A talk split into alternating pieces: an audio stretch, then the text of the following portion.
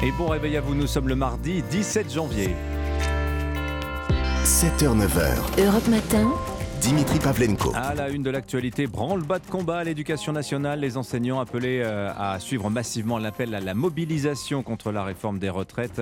Reportage dans une école marseillaise dès le début de ce journal. Une Chine moins riche, moins nombreuse également, chute historique de la croissance et de la démographie pour la première fois de plus d'un demi-siècle. Le point avec notre correspondant à Pékin, Sébastien Lebelzik. Et puis le championnat du monde de handball, la France bat la Slovénie. Slovénie, c'était son plus rude adversaire pour cette phase de poule. Le chemin des quarts de finale s'ouvre pour les Bleus.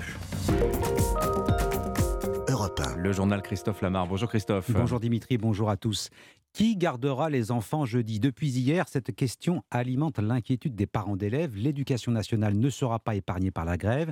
Pas de chiffres pour l'instant, mais les syndicats d'enseignants ont bien l'intention de rejoindre le mouvement contre la réforme des retraites. École, collège ou lycée, la mobilisation prend forme, comme l'a constaté le correspondant d'Europe 1 à Marseille, Stéphane Burgat. Reportage.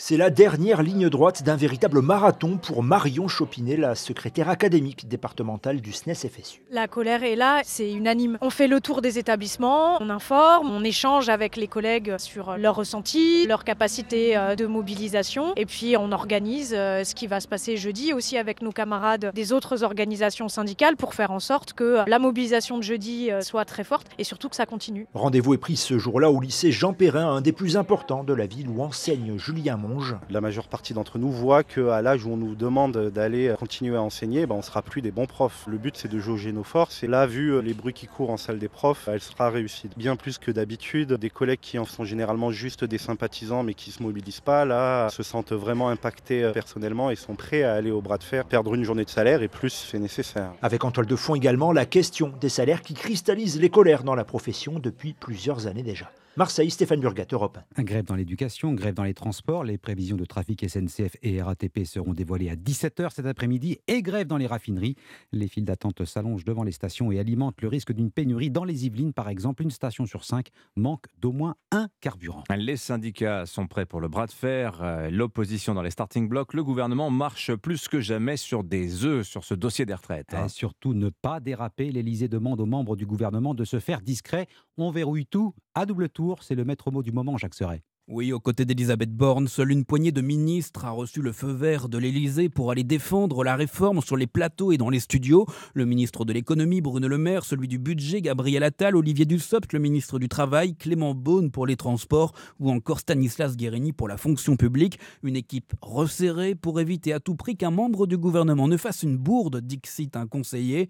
La réforme est technique, une erreur d'explication ou un dérapage dans une interview pourrait enflammer le débat. Il s'agit, confie un stratège macroniste, de ne pas provoquer la moindre étincelle.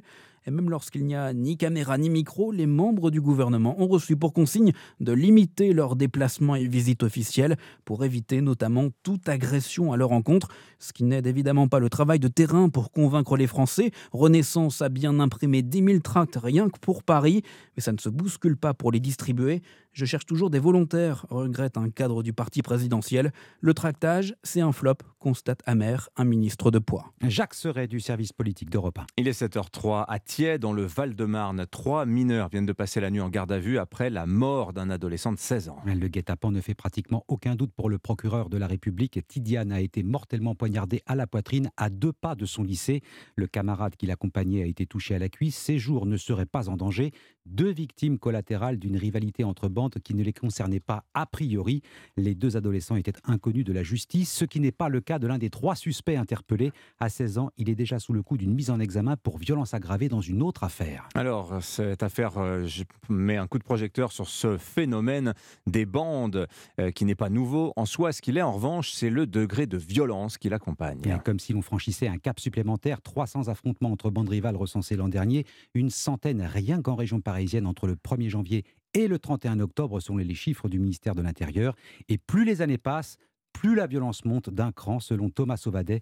Il est sociologue et maître de conférence à l'université Paris-Est Créteil. On est sur un phénomène structurel avec une montée en puissance des bandes qui date euh, des années 90. On a des adolescents qui euh, considèrent qu'il n'y a pas de possibilité d'intégration du marché du travail et donc euh, la bande est une sorte d'alternative à un échec social programmé, à la fois difficulté scolaire et ensuite difficulté d'insertion professionnelle. Donc on a vraiment une culture de bande, une culture du banditisme qui s'est développée depuis les années 80 avec parfois euh, des adolescents qui ont leur père, euh, leur grand frère, leurs cousins qui sont eux-mêmes des voyous qui sont impliqués dans le trafic, en particulier le trafic de cannabis et ils s'identifient à des voyous et donc, euh, ils essaient d'utiliser les méthodes des voyous, que ça soit la cagoule et les gants, que ça soit les guet-apens, les kidnappings, séquestrations, tortures, l'usage d'armes à feu. Ils cherchent euh, à leur ressembler, à les imiter, et ça peut aller très vite, très loin. Thomas Sauvadet, sociologue et maître de conférence à l'université Paris-Est-Créteil, il répondait à Guillaume Dominguez. Ah, l'élément le plus notable dans ce phénomène des bandes, c'est pas tant le rajeunissement de ces bandes, au contraire que leur vieillissement. On aura l'occasion d'en reparler. Je vous donne rendez-vous. Ce sera à 8h40 dans les clubs de la presse avec euh, François Calfon et Mathieu Boccoté ce matin. La suite du journal, Christophe Lamar. En Chine, la stratégie zéro Covid a plombé la croissance, plus 3% seulement l'an dernier, l'une des plus faibles progressions depuis 40 ans. Le PIB recule, la démographie aussi. Le pays compte 850 000 Chinois de moins, plus de décès, moins de naissances, une première depuis plus d'un demi-siècle. C'était le dernier des parrains de Cosa Nostra, le, plus, hum, le mafieux le plus recherché d'Italie, a été arrêté après 30 années de cavale. Avec tous ceux que j'ai tués, il y aurait de quoi remplir un cimetière, plusieurs fois condamné à vie par contumace. Matteo Messina Denaro, 60 ans, dont 46 passés au service du crime, régnait sur la mafia sicilienne. Et c'est d'ailleurs dans une clinique de Palerme qu'il s'est fait cueillir. Antonino Gallofaro, correspondant d'Europe 1 à Rome le visage caché derrière ses lunettes de soleil sous les applaudissements des habitants du quartier. C'est comme cela que le boss mafieux est sorti par les carabiniers de la clinique où il soignait un cancer. Sur lui, une montre d'une valeur estimée entre 30 et 35 000 euros et un document d'identité avec un faux nom. Il s'agit donc maintenant de confirmer son identité réelle. Pasquale Angelo Santo, général des carabiniers. À première vue, donc à partir d'un premier contrôle du document, on ne voit aucune falsification. On dirait un document authentique. On attend encore les résultats des contrôles approfondis. Le fugitif de 60 ans a tout de même déjà été incarcéré selon le régime d'isolement appliqué aux mafieux. Le criminel a en effet déjà été condamné plusieurs fois par contumace à la prison à vie, notamment pour les attentats contre le juge Falcone et Borsellino en 1992. Rome, Antonino L'Open d'Australie de tennis, match interrompu par la chaleur sur les cours ouverts. Caroline Garcia s'en est sortie juste à temps, sans coup de soleil, mais brillamment. Qualification pour le deuxième tour en deux manches et une Française soulagée. Un premier tour dans peu importe quel tournoi, c'est toujours un petit stress, euh, supplémentaire. Euh, jouer sur le central euh, ici, la fiche je la connaissais vraiment pas. Faut réussir un peu à mettre toutes les choses en place. Les conditions étaient, étaient chaudes, la balle était vraiment vive. Donc contrôler ça quand en plus t'es un petit peu tendu, c'était pas évident. Et voilà, il fallait que je trouve un petit peu mon rythme, bien la bonne intensité. Et même quand ça a été un petit peu difficile, j'ai réussi à rester relativement calme et positif pour, pour voir sur le moyen terme et bien progresser au fur et à mesure du match. Caroline Garcia au micro de Christophe Taureau. Élimination en revanche d'une autre Française, Alizé Cornet. On attend l'entrée en lice évidemment de l'un des favoris, Novak Djokovic. Et puis le championnat du monde de handball, la France a pris une petite option pour les quarts de finale. Les Bleus terminent la phase préliminaire sur un sans faute après leur victoire 35-31 contre la Slovénie hier. Gros adversaire, c'était le premier vrai test pour les Bleus, Dimitri. Ah effectivement, gros gros match hier, des belles performances à hein, des Bleus. Merci beaucoup. Je, rappelle, je vous rappelle qu'Europe 1 est radio officielle de ces championnats du monde de handball en Pologne. Merci Christophe Lamar. On vous retrouve tout à l'heure à 8h30. Un rendez-vous sur Europe 1. Ce sera tout à l'heure à 13h. La France bouge. On va parler de cette pénurie de médicaments qui se prolonge en France. hein. manque de paracétamol, d'amoxicilline, d'antibiotiques type corticoïdes aussi. Euh, alors qu'on nous sommes en pleine épidémie de gastro notamment. Elle fait des ravages en ce moment en région parisienne. Toutes les classes de médicaments sont concernées. Alors comment s'organisent les grands laboratoires français? L'invité du jour sera Jérôme Wirotus, le directeur général de Biogarant. C'est le numéro un des médicaments génériques en France au micro d'Elisabeth Assayag. Rendez-vous est pris donc à 13h. Dans un instant, on parle euh, des EHPAD un an après le scandale Orpea. La présidente du CINERPA, Florence Arnez-Momé, sera l'invitée d'Europe Matin. Europe Matin, Dimitri Pavlenko. Un an après le scandale Orpea, les choses ont-elles bougé favorablement pour les résidents en EHPAD et leurs familles Qu'a engagé le secteur du grand âge pour en finir avec les maltraitances révélées au grand jour par le livre enquête de Victor Castanet, Les Fossoyeurs On en parle ce matin sur Europe 1 avec la déléguée générale du CINERPA. Je l'ai faite tout à l'heure, mais elle est déléguée générale. Le CINERPA, c'est le syndicat national des établissements, résidences et services d'aide à domicile privé pour personnes âgées Bonjour Florence Arnez-Momé. Bonjour. Bienvenue sur Europe 1. Vous allez présenter dans la journée votre charte d'engagement au pluriel, l'engagement pour tenter de restaurer la confiance, à entamer l'an dernier des engagements que vous qualifiez, Florence Arnez-Momé, de concrets et durables. Quels sont ces engagements, les grandes lignes de force de cette charte Alors d'abord peut-être préciser que cette charte d'engagement donc réunit 10 engagements répartis en trois blocs et la spécificité de ce dispositif, c'est que nous allons avec cette charte d'engagement créer un dispositif de labellisation mmh. pour l'ensemble de nos adhérents. Euh, l'ensemble de nos adhérents est invité sur un processus filant de trois ans à euh, aller vers cette charte d'engagement, appliquer les engagements. Nous avons créé pendant plusieurs mois 10 blocs d'engagement que nous allons, euh, et nous allons d'ailleurs nous arrimer à un organisme tiers indépendant, extérieur, qui permettra de labelliser nos adhérents et de contrôler la réalité de l'application des engagements. Ça représente les combien d'adhérents le CINERPA par rapport à l'ensemble de la prise en charge du grand âge en France Alors 3500 adhérents qui sont répartis en différentes activités, il faut le rappeler, 2000 EHPAD, mais également plus de 1000 services d'aide et de soins à domicile, également des résidences services seniors, des maisons partagées. Nous avons justement des adhérents sur tout type d'activité. L'idée de cette charte mhm. est de les rassembler. Vous étiez engagé l'année dernière hein, à cette charte d'engagement. Absolument. Vous avez dit on va prendre le temps de travailler dessus et dès qu'on sera prêt, on la, on la dévoile. Nous avons mené des auditions, nous, nous, sommes, euh, nous avons créé des engagements, un dispositif de labellisation. Les engagements vont vers une évaluation des pratiques, une mesure des pratiques. nous allons mesurer l'expérience de vie euh, des personnes âgées, hébergées, aidées, de leurs proches, mhm. de la qualité de vie euh, au travail également. Donc c'est pas que pour les professionnels. Patients, hein. Non, non, on a vraiment une symétrie d'attention à la fois vers les personnes âgées hébergées et aidées, à la fois vers les personnels qui euh, les accompagnent au quotidien. Hmm. Euh, nous allons déployer donc des éléments d'évaluation, des processus d'évaluation. Est-ce que vous pouvez nous en dire plus Parce que vous dites on va évaluer l'expérience de vie des personnes âgées accompagnées, de leurs proches également. On sait qu'il s'est passé pas mal de choses, notamment le Covid. Il se trouve que cette euh, révélation, enfin le dévoilement de cette charte d'engagement tombe euh, au lendemain de la divulgation du procès de Claire, du procès, qu'est-ce que je raconte, du, rapport de Claire Edon, la défenseur des droits, précisément sur euh, la manière dont a évolué le contrôle dans les EHPAD, et elle souligne tout un tas de faits qui sont particulièrement choquants, notamment la prolongation dans de nombreux établissements des règlements Covid, où des patients, des, résidents n'ont toujours pas le droit de sortir de chez eux, de leur chambre. certains aussi sont sous-alimentés, certains n'en dédouchent seulement tous les 15 jours. Comment vous allez évaluer tout ça et comment on peut s'assurer en tant que, patient, en tant que membre d'une famille, que eh bien, tout ça va être ah, respecté Plusieurs choses. D'abord sur euh, le rapport de Claire Edon, il faut rappeler quand même que sur 18 mois, elle fait état de 280 recours devant euh, le défenseur des droits. 280 recours sur 700 000 personnes hébergées en EHPAD dans 7000 EHPAD. Donc on n'est pas non plus sur un raz-de-marée de recours. Pour autant, il faut les prendre en compte, les entendre. Trois types hein, d'éléments dans le rapport. Un sous-effectif chronique euh, au niveau euh, du personnel soignant, et ça nous le savons. Nous, avons nous demandons à l'État de renforcer euh, les formations des soignants et les soignants sur le territoire pour que nous puissions les recruter, également les effectifs. Sur, la question salariale aussi, puisque pourquoi le métier n'est pas attractif? Souvent, il est pointé du doigt parce que faiblement rémunéré. On a eu Ségur qui est venu hmm. revaloriser les carrières. Nous-mêmes, en tant que syndicat professionnels, nous revalorisons les carrières dans le cadre des conventions collectives. Donc les choses avancent dans le bon sens. Euh, en permanence, l'État, en permanence, met en place de nouveaux dispositifs. Après euh, la crise Victor Castanet, nous avons eu une série de décrets qui euh, sont en train d'être mis en place sur l'ouverture des conseils de la vie sociale, sur la transparence financière, sur les évaluations de la haute autorité de santé.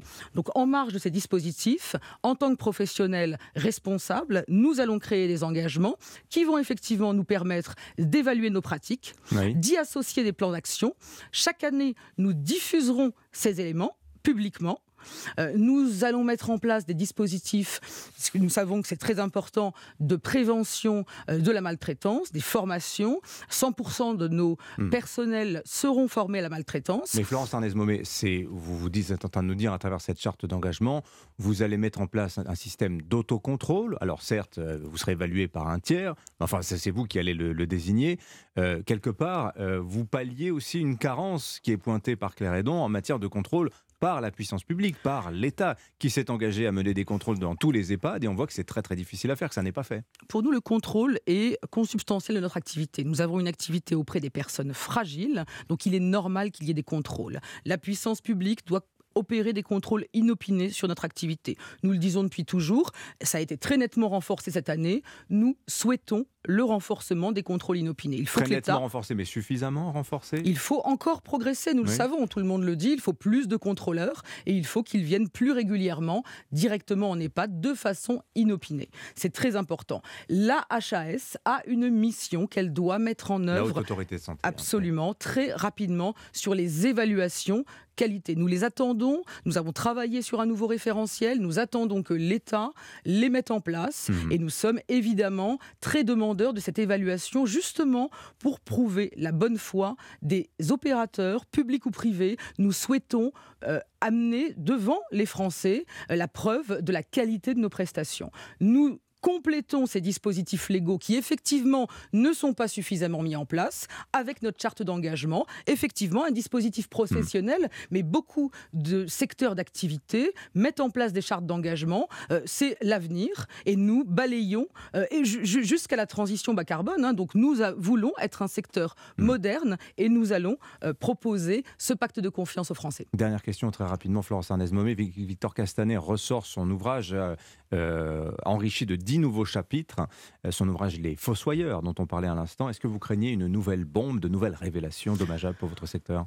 Alors, comme nous l'avons dit dès fin janvier 2022, ce qui est décrit dans les fossoyeurs et les faits qui sont reprochés à Orpea, à notre sens, ne, ne reflète absolument pas la réalité, non seulement des 3500 euh, adhérents du CINERPA, mais également du secteur du grand âge d'une manière générale. Pour preuve, la nouvelle direction générale a porté plainte contre l'ancienne direction générale. Nous savons qu'énormément de salariés ont quitté le groupe. Donc, c'est un groupe qui est en refondation. C'est un, scandale oui, c'est un phénomène d'entreprise Orpea. Pour autant, nous savons que le lien de confiance avec les Français et que l'émotion suscitée nécessite que nous donnions des gages de confiance. Donc nous continuons, nous continuons à faire progresser ce secteur j'ai envie de dire, main dans la main avec l'État. Certes, l'État ne va jamais assez loin. Dans n'importe quel secteur d'activité, l'État ne va jamais assez loin. Nous complétons les dispositifs qui manquent par un dispositif professionnel. Nous reviendrons près de vous pour vous apporter des gages de confiance. Merci Florence Arnez-Momé, la déléguée générale du CILERPA, était l'invitée d'Europe Matin. Bonne journée à vous. Merci. 7h21. Europe Place à l'édito éco sur Europe 1. Bonjour Nicolas Bouzou. Bonjour à tous. Alors ce lundi été une belle journée pour le pouvoir d'achat. Je fais la liste. 9 hein. millions de ménages ont reçu des impôts. Un virement moyen de 624 euros euh, correspondant à 60% de leur crédit réduction d'impôt. C'était aussi le jour de lancement du chèque carburant. Et puis voilà qu'on annonce un panier alimentaire anti-inflation. Seulement là, Nicolas, vous trouvez que le gouvernement se prend un peu les pieds dans ses propres contradictions. Qu'est-ce que vous voulez dire? Ah ouais, hein, c'est le lot d'un État interventionniste qui veut tout régler lui-même, qui veut intervenir tout le temps. Donc d'un côté, on a Bercy, hein, vous venez de le dire, Dimitri, qui veut mettre en place un panier de biens anti-inflation. Il s'agirait pour la grande distribution de proposer un panier d'une vingtaine de produits de grande nécessité qui seraient vendus à prix, à prix coûtant. Alors il ne s'agit pas d'un blocage des prix, hein, heureusement, Bercy n'est pas fou. Euh, ils savent que bloquer les prix par la réglementation génère des, des pénuries. Donc ce serait sur la base du volontariat. Mais enfin bon, c'est quand même une impulsion de l'État pour que les grandes surfaces vendent des produits le moins cher possible. Alors pourquoi vous parlez de contradiction, Nicolas? Eh bien, pile au même moment, hein, la majorité travaille sur un texte de loi destiné à, je cite, rééquilibrer les relations entre les industriels et les distributeurs. Alors très concrètement, en cas d'échec des négociations commerciales entre les industriels et les grandes surfaces, eh bien, ce sont les conditions générales de vente des industriels qui s'imposeraient, c'est-à-dire leur prix, hein, même euh, en période d'inflation. Donc vous voyez, d'un côté, on dit aux distributeurs, vendez pas cher, vendez à prix coûtant, s'il vous plaît, et de l'autre, on dit aux industriels, ben, la loi va vous permettre de vendre plus cher aux distributeurs. Alors d'un côté, pour des raisons euh, justifié, hein, le maintien du pouvoir d'achat, on baisse les prix, et de l'autre, bah, pour une raison aussi justifiée, préserver l'emploi dans l'industrie, on les augmente. Schizophrénie quand tu nous tiens. Bon, quelle conclusion vous en tirez, Nicolas? Ben, qu'en régulant tout tout le temps, l'État veut donner satisfaction à tout le monde. Hein. Il dérègle le marché, euh, les rapports de confiance. Il ne se focalise pas sur ce qui ferait vraiment augmenter le pouvoir d'achat, l'investissement, la formation, l'intéressement, la participation. En réglementant partout, l'État dérègle tout. Merci beaucoup Nicolas Bouzou. On vous retrouve demain, 7h20. Bonne journée à vous, 7h23. Europe Matin. L'essentiel de l'actualité ramassé en moins d'une minute, le journal permanent sur Europe 1, Alban Le Prince. Plus de 200 rassemblements dans toute la France jeudi contre la réforme des retraites. C'est le décompte communiqué hier par la CGT. À noter qu'à Paris, où les autorités attendent jusqu'à 80 000 personnes, les renseignements craignent la présence de plusieurs centaines de manifestants violents. C'est une information Europe 1. Trois adolescents interpellés et placés en garde à vue hier après la mort d'un lycéen poignardé au niveau du cœur à Tillet dans le Val-de-Marne. La piste de la entre bandes rivales est privilégiée. En Chine, pour la première fois depuis 60 ans, la population a diminué l'année dernière, annonce ce matin du Bureau national des statistiques. Aussi, la croissance économique est en hausse de 3%, l'un des rythmes les plus faibles depuis 40 ans. Du tennis avec l'Open d'Australie, Caroline Garcia s'est promenée sur le terrain cette nuit avec une victoire en 2-7, 6-3, 6-0. À suivre aujourd'hui l'entrée en liste de Novak Djokovic en fin de matinée. Cet adversaire, c'est le monde de la finance. Colonna n'était pas armé, il n'a pas opposé de résistance. C'est bien elle qui a écrit Omar m'a tué. Voici les Rolling Stones. C'est l'heure du jour où votre plongée quotidienne dans la boîte à souvenirs d'Europe 1. Bonjour Lord d'Autriche. Bonjour Dimitri, bonjour à tous. Toc toc toc, c'est le recensement. L'INSEE commence à partir d'aujourd'hui. Le recensement 2023 va aussi dévoiler le bilan de celui de l'an dernier. Alors on y découvre chaque année une foule d'informations sur les Français.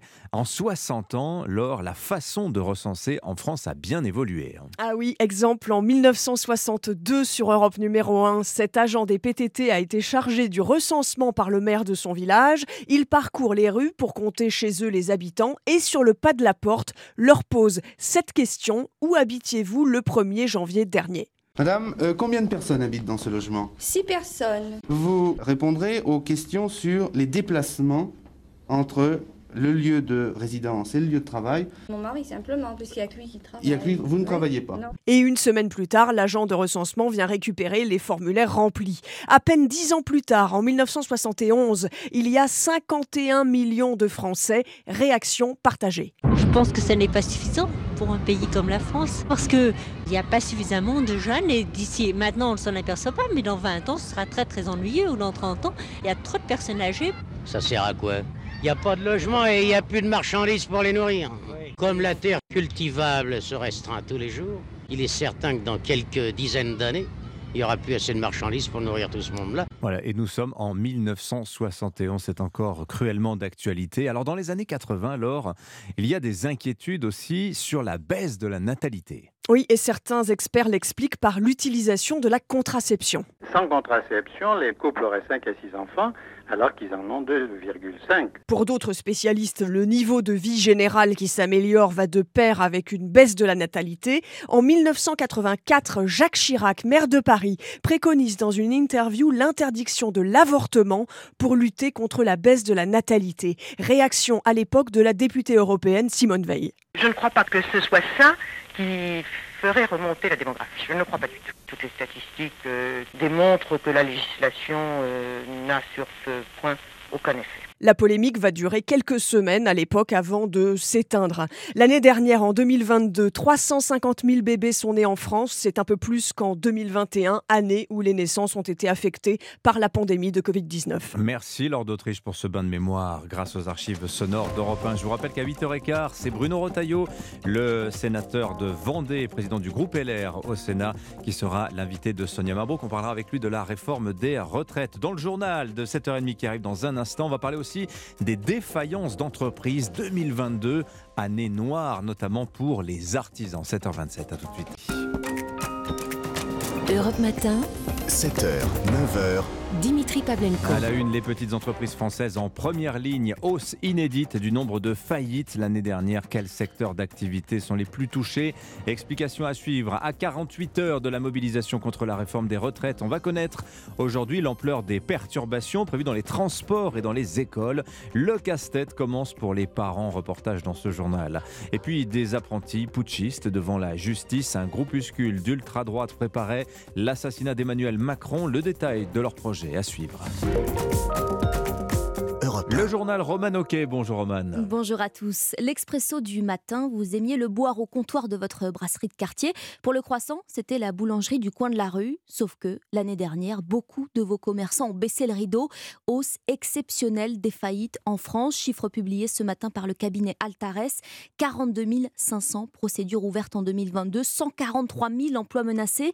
Margot Faudéré, on s'attendait forcément à un rebond avec la fin de la crise Covid et des aides de l'État. Mais là, l'augmentation est inédite.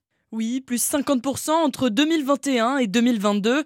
Et parmi les secteurs les plus touchés, cinq métiers regroupent à eux seuls un cinquième des défauts, explique Thierry Milon, directeur des études de la société Altares. Les artisans maçons, des boulangeries dont on parle beaucoup actuellement, des cafés, coiffures, mais aussi euh, la restauration. Plus de 90% des entreprises qui sont tombées sont des entreprises de moins de 10 salariés. Dans la restauration, le nombre de défaillances a même été multiplié par deux en un an et se rapproche des niveaux d'avant-crise Covid.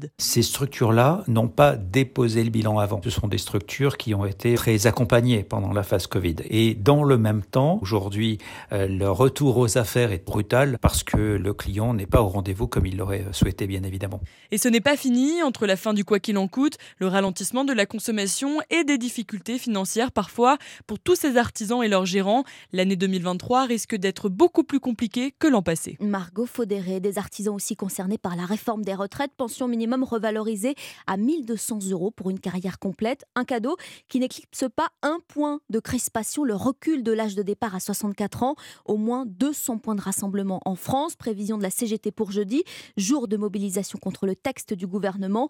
La RATP et la SNCF publient leurs prévisions de trafic aujourd'hui en fin d'après-midi. Et dans l'éducation nationale, à quoi faut-il s'attendre dans les écoles primaires et maternelles? Les enseignants ont jusqu'à ce soir, dernier délai pour se déclarer grévistes. Sauf que pour les parents, pas le temps d'attendre. Si la maîtresse est absente, comment faire garder le petit? Illustration du casse-tête à la sortie de cette école parisienne avec Louise Salé. C'est votre reportage Europe 1 et vous. La grève, c'est de l'organisation pour Mariam et ses cinq enfants scolarisés dans le privé et dans le public. Donc à l'école privée, ils vont y aller en trottinette ou à pied. Et ici, à l'école publique, il y a les maîtresses qui sont en grève. Donc ça, j'en ai une, c'est mademoiselle, on va la garder à la maison. Et sachant que moi, je serai en télétravail et mon mari aussi. On aura un enfant qui s'occupera probablement tout seul. Le télétravail est salvateur, mais à utiliser avec modération, d'après Angelina. Si ça amenait à se répéter, ce serait un peu plus complexe pour l'employeur, parce qu'il veut bien être compréhensif, mais pas non plus une fois par semaine. Les grands-parents sont aussi là pour prêter main forte, comme Jacques et Nelly. Il n'y a pas de transport, on couchera sur Paris. On gardera les petits-enfants, voilà. Bon, au moins ça vous fait plaisir, ça vous dérange pas trop. Si ça dure pas trop longtemps, ça va. Si ça dure très longtemps, euh, ça va être un problème. hein. Stéphane, elle, a une autre astuce. Notre euh, arme secrète, c'est notre nounou. Elle peut se rendre disponible toute la journée? Je l'espère, avec des horaires aménagés, euh, sur une arrivée un petit peu plus tard, un départ un peu plus tôt. On va essayer de coordonner les agendas. Pour Hakim, en revanche, c'est trop coûteux. C'est la maman qui va prendre euh, sa journée, on n'a pas le choix. Dans cette école, sur une dizaine de profs, 8 se sont déclarés grévistes. Un reportage Europe 1 et vous de Louise Salé. Et dans la lutte contre la réforme des retraites, une autre bataille se joue, celle de la meilleure opposition à Emmanuel Macron. D'un côté, la coalition de la NUP, réunie en meeting ce soir, de l'autre, le Rassemblement national. La réforme des retraites, sujet prédominant pour les électeurs du parti. D'après un sondage IFOP pour le journal de dimanche, 8 sur 10 sont opposés au texte. Semaine cruciale donc pour la crédibilité du Rassemblement national, mais sans Marine Le Pen à 5000 km de la France. La présidente du groupe RN à l'Assemblée nationale est arrivée hier au Sénégal. Déplacement prévu jusqu'à vendredi. 7h35 sur Europe 1. Il voulait assassiner Emmanuel Macron. Allait-il vraiment passer à l'acte? 13 membres d'un groupuscule d'ultra-droite jugés à partir d'aujourd'hui devant le tribunal correctionnel de Paris. Ils sont soupçonnés d'avoir préparé une attaque contre le président en 2018. Les Barjols, c'est le surnom de ces apprentis putschistes réunis via les réseaux sociaux. David Montagnier, une chose est sûre, il voulait déstabiliser l'État. Oui, ces 11 hommes et ces deux femmes âgées de 26 à 66 ans ne projetaient pas moins comme putsch militaire avec la prise de l'Élysée et le renversement du gouvernement. Euh, compte tenu des liens de ces sympathisants avec l'extrême droite radicale, l'enquête avait été confiée au parquet national antiterroriste. Parmi les autres objectifs euh, des prévenus, l'enlèvement de députés, l'assassinat de migrants et l'attaque de mosquées. Certains membres ont même suivi pour cela euh, des entraînements paramilitaires. Mais leur cible principale, c'était bien Emmanuel Macron dont ils l'assassinat. À la manœuvre, un retraité de l'Isère, Jean-Pierre Bouillet, confondu par une interception téléphonique. Il a été arrêté en 2018 lors d'un déplacement du chef de l'État en Moselle. Les policiers ont retrouvé dans sa voiture un poignard avec une Bible. Pas de passage à l'acte donc, ce qui a conduit les juges à abandonner la qualification criminelle au profit de celle d'association de malfaiteurs en vue de la préparation d'actes de terrorisme, un délit passible de 10 ans d'emprisonnement. Le procès doit durer jusqu'au 3 février. David Montagnier, c'est le premier département d'élevage du sud de la France. Il y a la brebis de la Cône pour le Roquefort, excellent au petit déjeuner, je vous recommande. Le bœuf de l'Aubrac et sa viande persillée, forcément, vous avez trouvé. On parle de l'Aveyron, Eh oui. dignement représenté chaque année au Salon de l'Agriculture. Enfin non, pas cette fois. Et oui, aucun stand pour l'édition 2023, aucun stand aveyronnais. Pour ce salon de l'agriculture qui démarre le mois prochain, la Chambre d'agriculture du département a décidé de boycotter le rendez-vous. Une décision radicale, épilogue d'un bras de fer avec les organisateurs du salon. Alors comment en est-on arrivé là? Les explications du correspondant d'Europe 1 en Occitanie, Benjamin Péter. Ça fait des années que le département de l'Aveyron s'installe dans le pavillon 1 du Salon de l'Agriculture avec veaux et vaches de l'Aubrac, brebis de la Cône, aligots et roquefort. Une dérogation alors que la plupart des départements se sont peu à peu installés dans le pavillon 3, produits et saveurs de France, un espace sans animaux consacré aux régions. Mais cette année, la direction du salon ne veut pas de passe-droit tous les départements au hall 3. Une décision que Jacques Molière, le président de la Chambre d'agriculture de l'Aveyron, n'accepte pas. Ça me met très en colère parce que je comprends pas comment le salon de l'agriculture puisse permettre euh, à McDo et à Lidl d'être au hall 1 euh, avec une grande place et qu'on puisse plus permettre au département d'élevage d'être au hall 1 pour faire connaître leurs produits agricoles issus d'un terroir. Pour aller au hall 3, moi ça ne m'intéresse pas. Le hall 3, il n'y a pas d'animaux. C'est des stands, c'est un grand marché. Quand je vais au salon de l'agriculture, c'est pour montrer le savoir-faire des producteurs aveyronnais. Je vais pas à Paris une semaine pour faire du business. Alors Jacques Molière et les représentants du département resteront donc à la maison. Cette année, il n'y aura aucun stand représentant l'Aveyron, même si des agriculteurs viendront malgré tout défendre les couleurs du département lors du concours général. Benjamin Péter, correspondant d'Europe 1 en Occitanie. Et puis ce matin, j'avais envie de vous parler d'un anniversaire. Yolanda Cristina Gigliotti. Elle aurait eu 90 ans aujourd'hui.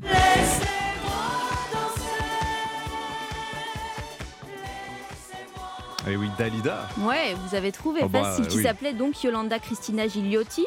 Prononciation, attention, je me rattrape après le, le handball Le- d'hier le matin. handball, vous voulez dire Le handball, exactement. Voilà, Dalida qui est née donc le 17 janvier 1933. Et Eh oui, 90 ans elle aurait eu. Merci beaucoup Roman Oquet. C'était votre journal qui se conclut en musique et en beauté. On vous retrouve tout à l'heure à 9h. Dans un instant, restez sur Europe 1, votre page culture, euh, votre édito politique avec Alexis Brézet. Ce matin, ce sera dans 10 petites minutes. On va parler du projet de loi sur le nucléaire. Ça, ce sera l'un, c'est l'un des dossiers chauds de la semaine. Et puis Vincent Arrive dans un instant. Lui s'intéressera sur le sort de la ministre allemande de la Défense. Elle a démissionné hier. Mais pourquoi donc? 7h39.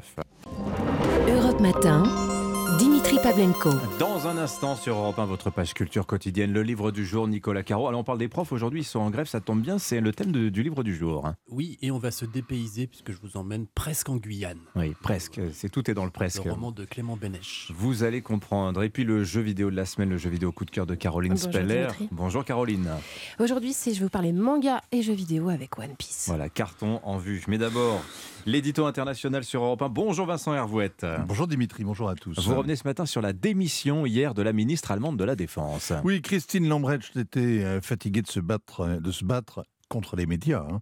Euh, c'est pas une désertion, euh, c'est un soulagement. Les deux tiers des Allemands ne supportaient plus ces bourdes. En février, quand les Ukrainiens réclament des armes lourdes, elle propose de leur envoyer des casques lourds. Elle part en vacances avec son grand-fils dans un hélico militaire. Elle met des escarpins pour crapahuter au Mali. Et il y a 15 jours, ses vœux de Nouvel An sont l'apothéose de sa carrière. Dans la rue, au milieu des pétards et du feu d'artifice, elle se réjouit. Elle, fait un selfie d'abord pour parler de la guerre qui fait rage au cœur de l'Europe. Et là, elle se réjouit d'avoir fait beaucoup, beaucoup de rencontres avec des gens intéressants et formidables. Et pour ça, je dis grand merci. C'est Marie Chantal dans les tranchées. Croirait sur un plateau de télé. Elle est ridicule et avec elle, c'est l'Allemagne qui semble incapable de se hisser à la hauteur de l'histoire. Alors elle a tenu un an, Christine Lambrecht. hein. Oui, et dommage pour elle, c'est l'année où la guerre est revenue frapper à la porte. En Europe, ministre de la Défense est un job prestigieux, mais facile. Il y a peu de réformes à défendre au Parlement, il faut juste batailler pour maintenir le budget, l'administration est docile, l'état-major dorlote le ministre, être le représentant à l'export des industries de défense donne l'occasion de voyager dans des pays exotiques, passer les troupes en revue en prenant un air sévère et compter les galons, eh bien ça s'apprend et c'est pas épuisant. La tour des bivouacs, la balade en hélico, en blindé, en frégate, en sous-marin, etc.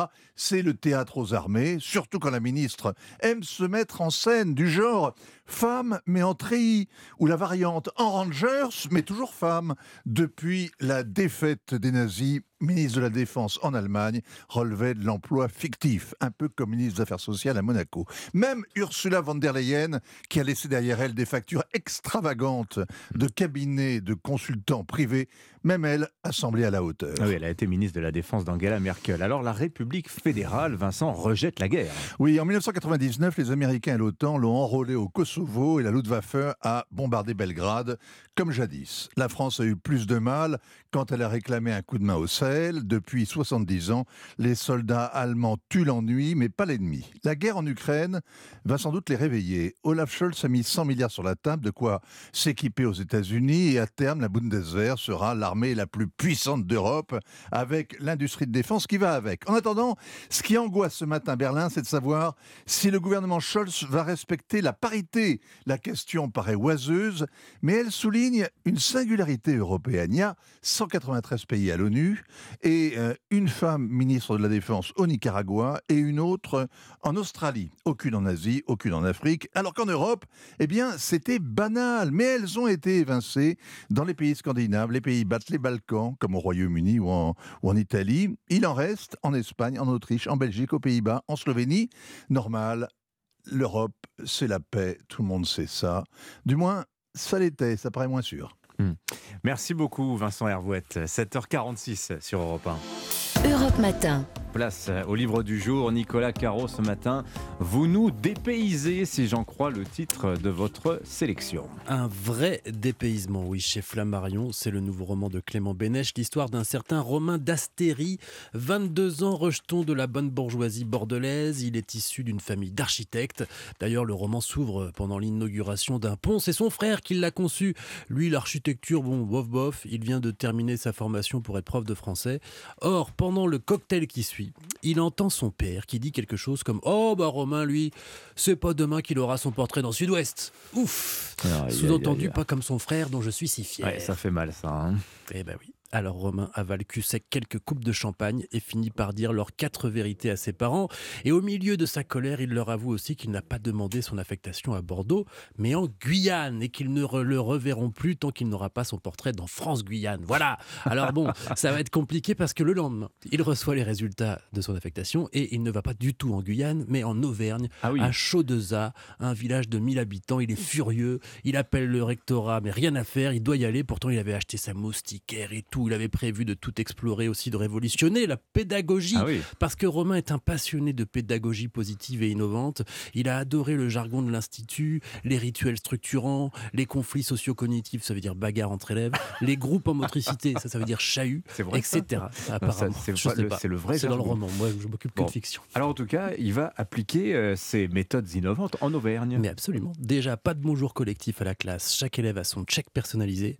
Certains lui tapent dans la main. Pour les autres, c'est un check du pied droit ou du pied gauche, ça dépend. Et puis, pourquoi pas ne pas instaurer un peu d'interdisciplinarité? Le prof de sport est d'accord. Et c'est parti pour trois heures de français EPS avec des questions comme Marcel Proust faisait-il suffisamment d'exercices Il décide aussi de sortir les élèves de la classe pour leur faire découvrir la nature. Donc, le petit citadin bordelais veut expliquer la nature à des gamins d'Auvergne. Ça donne pas tout à fait ce qu'il espérait. Et surtout, la principale commence à en avoir marre. Il faut dire qu'elle est son exact opposé. Elle, elle organise des journées Troisième République. Elle éteint le chauffage. Les élèves passent une blouse et on sert du gras double à la cantine. J'en Ah. passe. C'est un roman très très drôle. Vous avez compris, une satire, non pas de l'école, mais des certitudes. C'est aussi diablement intelligent sur notre manière de se choisir un rôle, un statut un peu artificiel, de plus vouloir en sortir. Et surtout, surtout, c'est écrit avec un ton très très juste. Un vrai dépaysement, donc, ici titre de ce roman signé Clo- euh, Clément Bénèche, pardon, c'est chez Flammarion. Ça donne envie, en tout cas, la présentation. Le jeu vidéo de la semaine, Caroline Speller. Alors, c'est une adaptation d'un manga qui, a- qui vient de fêter ses 25 ans. C'est tout simplement le manga le plus vendu de tous les temps. 500 millions d'exemplaires écoulés dans le monde. On peut dire qu'il y en a pratiquement un dans chaque foyer de la planète. À mon avis, oui, c'est à peu près ça, même plus.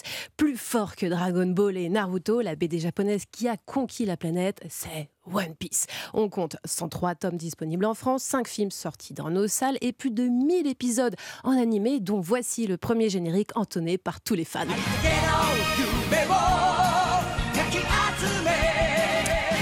Oui, Quand on est fan, on chante en japonais. hein. Alors si One Piece est devenu culte... C'est votre cas, euh, vous connaissez les paroles hein Alors c'est Ouya, je ne connais pas toutes les paroles par cœur.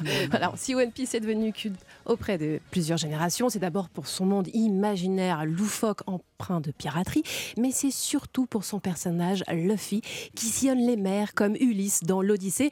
Sauf que lui, bah lui, il part euh, pour trouver le trésor légendaire, le One Piece, et devenir le roi des pirates. Luffy, c'est le genre de héros naïf et sans filtre qui a le cœur sur la main et qui se bat aussi contre l'injustice et les discriminations. Et ce sont tous ces codes qu'on retrouve dans le nouveau jeu One Piece Odyssey. Alors souvent les, les mangas adaptés en jeux vidéo, c'est du combat. Est-ce que c'est le cas de ce nouveau One Piece Odyssey? Alors oui, il y en a, comme dans le manga, mais pas que. One Piece Odyssey fait partie de ces rares adaptations qui proposent un jeu intuitif entre aventure, exploration et combat au tour par tour, comprenez à peu près comme les échecs. Les fans sont en terrain connu avec les visuels de l'animé et le jeu est en japonais sous-titré français. L'éditeur Namco Bandai a même travaillé avec le mangaka Eiichiro Oda pour offrir un univers et des Hmm. personnages inédits tout en gardant la cohérence du manga. Bon, vous avez l'air d'avoir plutôt aimé ce jeu. Est-ce que vous le conseillez à ceux qui ne connaissent pas forcément One Piece? Alors, on peut ne pas être un, un connaisseur car concrètement, euh, Luffy et son équipage échouent sur une île, leur bateau est détruit, ils ont perdu tout leur pouvoir. Mhm. C'est comme si l'équipage du chapeau de paille repartait de zéro, Oui. qu'on les découvrait, mais cette fois-ci, bah, ma- ma- manette en main. Le chapeau de paille, c'est le surnom de Luffy, hein, Tout pour ceux à qui ne fait. connaissent pas. Parce, qu'il a sans- un chapeau de paille et, un- Voilà. et une petite unique rouge. On se remet un peu le générique, tiens Oh oui c'est tous- les mêmes, ces génériques euh, Oh non, lui, pas ça, Dimitri, s'il vous plaît. Non, je dis ça, je vais me faire tuer par mon fils, là, vous avez raison. Mais voilà, One Piece Odyssey. Merci beaucoup, Caroline Speller. Merci, Nicolas. Merci, Merci Vincent. À demain. 7h51 sur Europe 1, l'édito politique dans un instant, juste après le journal permanent. Alban Le Prince. Europe Matin. J-2 avant la première journée de mobilisation contre la réforme des retraites. Plus de 200 rassemblements sont prévus partout en France selon la CGT et c'est en fin de journée hein, que l'on doit connaître les prévisions dans les transports pour la SNCF et la RATP.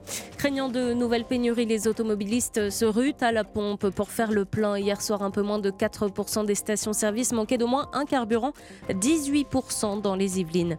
825 000 Français ont d'ailleurs déjà demandé leur chèque carburant d'un montant de 100 euros. Les 10 millions de travailleurs les plus modestes peuvent le réclamer sur le site des impôts. Et puis un Russe se présentant comme un déserteur du groupe paramilitaire Wagner est parvenu à s'enfuir et traverser illégalement la frontière norvégienne. On l'a appris hier. L'homme âgé de 26 ans s'est dit prêt à parler de son expérience aux enquêteurs et assure faire l'objet d'un avis de recherche pour crime pour avoir fui la Russie. Europe Matin. 7h, 9h, Dimitri Pavlenko. L'édito politique sur Europe 1. Bonjour Alexis Brézet. Bonjour Dimitri, bonjour à tous. Du Figaro. Alexis, demain commence au Sénat l'examen du projet de loi accélération du nucléaire. Ça veut dire, Alexis, qu'Emmanuel Macron et son gouvernement ont enfin compris qu'après avoir sacrifié le nucléaire depuis tant d'années, on va repartir de l'avant? Bah, franchement, il serait temps. Je vous rappelle, Dimitri, que le tournant historique d'Emmanuel Macron sur le nucléaire date d'il y a déjà un an. Et c'est en effet en février 2022, à Belfort, que le président de la République a publiquement abjuré cette politique de saccage de notre industrie nucléaire, qui avait été décidée par François Hollande pour complaire à Cécile Duflot, et qu'il a, lui, Macron, scrupuleusement poursuivi pour faire plaisir à Nicolas Hulot. Et ce, jusqu'à l'absurde fermeture de la centrale de Fessenheim, dont Elisabeth Borne, rappelez-vous, était si fière en 2020. En 2022, donc, virage à 180 degrés. À Belfort, Emmanuel Macron, avec l'enthousiasme des nouveaux convertis, annonce la renaissance du nucléaire civil français. Formidable. Mais depuis, c'est absolument rien passé. Je dirais même le contraire, puisque on a vu nos centrales tomber en carafe les unes après les autres, euh, victimes techniquement de ce qu'on appelle la corrosion sous contrainte, mais victimes surtout de l'abandon politique dans lequel on les avait laissés. Mais avec cette loi d'accélération du nucléaire, Alexis, on entre dans le vif du sujet. Là, des centrales vont être mises en chantier. Ouh là, euh, nous emballons pas. Euh, euh, certes, cette loi est la première décision concrète pour relancer la filière nucléaire, et de ce point de vue, elle mérite d'être saluée. Mieux vaut tard que jamais. Mais nulle part dans la loi, il n'est question de construire des centrales. Il s'agit seulement de lever par avance un certain nombre d'obstacles juridiques ou administratifs pour éviter au chantier de demain d'être ralenti par des contentieux. Alors, euh, c'est évidemment très utile, mais la vraie loi de programmation qui doit dessiner les contours du futur parc euh, nucléaire français avec des centrales supplémentaires, cette loi ne doit être examinée que l'été prochain, ce qui fait encore six mois de perdu. Et d'ici là, et puis pour de longues années, parce qu'un réacteur euh, nucléaire, ça ne se construit pas en un jour, il nous reste à croiser les doigts en espérant que le bon fonctionnement des centrales existantes sera assuré, et surtout qu'il sera rétabli. Alors de ce point de vue-là, Alexis, bonne nouvelle, hein, euh, il semblerait que les choses s'améliorent ces derniers jours. hein. Oui, ça, vous avez raison, c'est une excellente nouvelle, à mettre d'ailleurs à l'actif de Luc Raymond, le nouveau président d'EDF. Le scénario catastrophe, celui du blackout, semble, semble pouvoir être évité. Alors qu'à la fin de l'été euh, dernier, tr- 32 réacteurs sur 56 étaient arrêtés, 32 sur 56. Aujourd'hui, il n'y en a plus que, que 13 à l'arrêt. Et, et le résultat très positif, c'est que la France, qui, euh, c'est un comble, était contrainte depuis des mois d'acheter ses mégawatts à l'étranger, eh bien la France redevient exportatrice nette d'électricité. Enfin. Et maintenant que nous redevenons autonomes, les entreprises, logiquement, devraient voir les prix baisser. Ce serait logique, puisque l'énergie nucléaire, en plus d'être sûre et décarbonée, est de surcroît bon marché. Seulement, voilà, il y a un hic. Pour que les prix baissent, il faudrait que l'électricité soit facturée à ces grandes entreprises, à ces PME, à ces artisans, boulangers par exemple, qu'elle leur soit facturée au prix auquel elle est produite réellement, en France et avec du nucléaire, et non pas 10 fois, 20 fois plus cher au prix auquel elle est produite en Allemagne avec du gaz importé. Et c'est pourtant sur ce mécanisme fou que repose le marché européen de l'électricité. C'est un système de formation des prix qu'Emmanuel Macron a jugé absurde en juin dernier, que Bruno Le Maire qualifie régulièrement d'aberrant, mais un système qui reste depuis des mois toujours aussi absurde et aberrant, parce que nos partenaires à Bruxelles ne veulent pas le changer. Alors, est-ce que la France osera un jour taper du poing sur la table? Après le discours de Belfort, il est là, Dimitri, l'autre tournant historique, l'autre virage à 180 degrés qu'Emmanuel Macron va devoir accomplir. Il a dit zut aux écologistes, il lui reste à oser, dire, euh, à oser dire nein aux Allemands.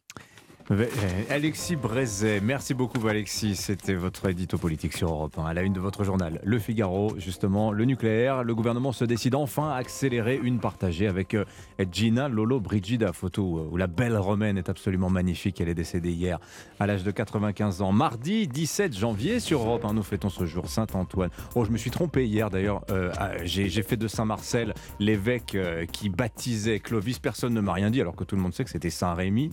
Je bats ma coulpe, il n'y a que Christophe Bordet, le rédacteur en chef de la matinale. C'est Don-. Donna, Vidal-Revel, pardon, le directeur général d'Europe 1, qui me l'a signalé. Aujourd'hui, c'est Saint-Antoine, célèbre pour ses, ses tentations euh, que nous fêtons. Bonne fête aux Roselyne aussi. Dans un quart d'heure, Bruno Retailleau, le président du groupe Les Républicains au Sénat, sénateur de la Vendée, est l'invité d'Europe Matin, le journal de 8h. Dans un instant, à tout de suite. 7h, 9h. Europe Matin. Dimitri Pavlenko. Et à la une du journal de 8h en ce mardi 17 janvier, est-ce qu'il faut s'attendre à des violences et de la casse lors des manifestations contre la réforme des retraites à 64 ans jeudi C'est la crainte des services de renseignement selon une note que s'est procurée Europe 1. Le détail à suivre. Corollaire de la grève, le retour du spectre des pénuries d'essence. Comme à l'automne dernier, les automobilistes font le plein en cas de blocage des dépôts et des raffineries. Dans l'actualité également, la France n'est pas le seul pays touché par le vieillissement. En Chine, c'est du jamais vu. Pratiquement un million de Chinois en moins par rapport à l'année dernière et une croissance économique en chute libre. Et puis l'Open d'Australie, Caroline Garcia qualifiée pour le second tour. On attend maintenant Novak Djokovic qui fait son grand retour à Melbourne. 8h13. Votre invité ce matin, Sonia Mabrouk, bonjour. Bonjour Dimitri, bonjour à tous. Notre invité, le président du groupe LR au Sénat, Bruno Rotaillot. Les LR se voient en arbitre de la réforme des retraites quand la gauche et le RN les dépeignent en béquille du macronisme. Alors qu'en est-il? Quelle position? Interview à suivre. À tout à l'heure.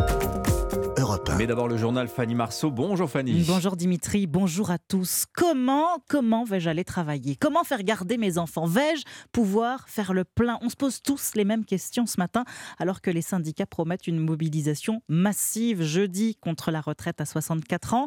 William Molinier, vous avez consulté une note du renseignement parisien. C'est une information européenne. 50 000 à 80 000 personnes sont attendues dans les rues de la capitale.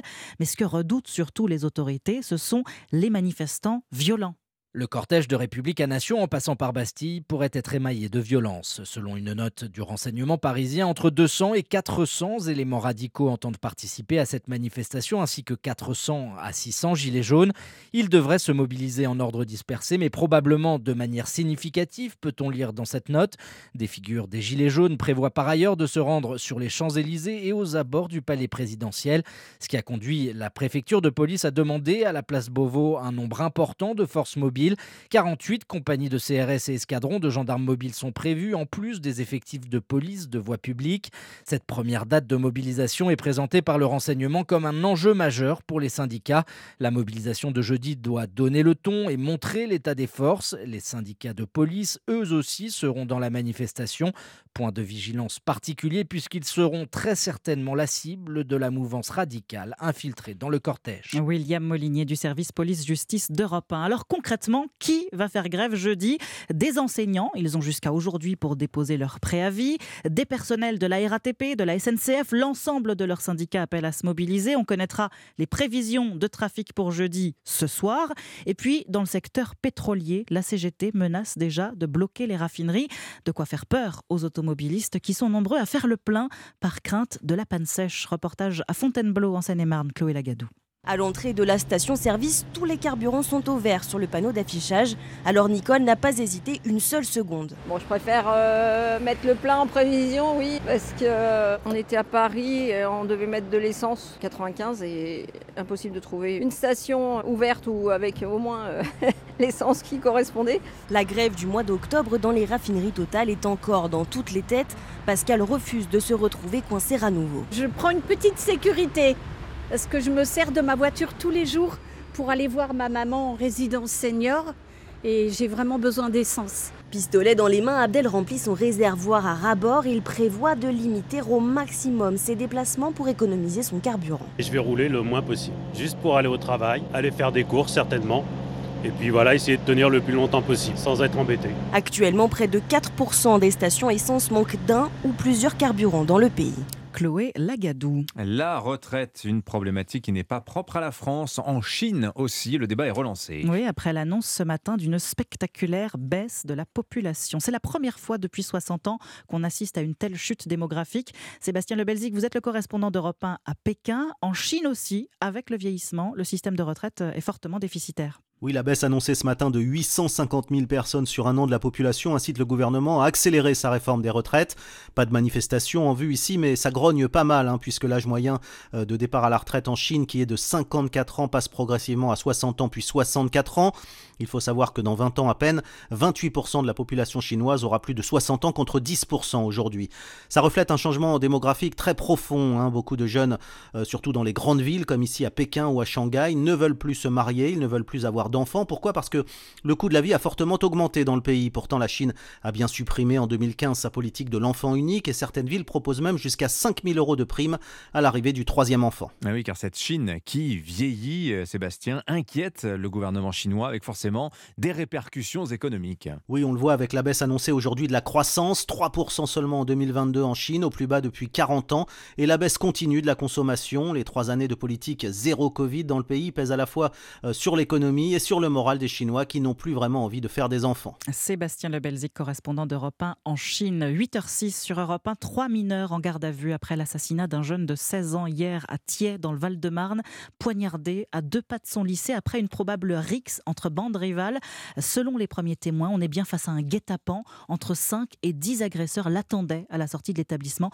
Un scénario qu'on a déjà vu alors, pour mieux comprendre ce matin sur Europe 1, cette question, qu'est-ce qu'un phénomène de bande? Est-ce que la situation s'est aggravée ces dernières années? C'est le tuto de la rédaction. Bonjour Dimitri Vernet. Bonjour Dimitri. Eh bien, allez-y. Le phénomène de bande est défini par le ministère de l'Intérieur comme des groupes composés d'au moins trois personnes, la plupart du temps de jeunes garçons mineurs, qui s'affrontent sur fond de rivalité entre quartiers, souvent liés au trafic de drogue, des rixes violentes, à l'aide de barres de fer ou d'armes blanches. C'est un phénomène qui concerne très majoritairement la région parisienne. Selon les chiffres du ministère de l'Intérieur, 45 des 74 bandes actives sur le territoire national se trouvent en Ile-de-France. Et même si le nombre de bandes est en diminution hein, ces dernières années, les affrontements sont de plus en plus violents et ils s'intensifient. En 2018, 218 rixes ont été répertoriés contre 320 en 2022, comprenant 3 tués et 239 blessés.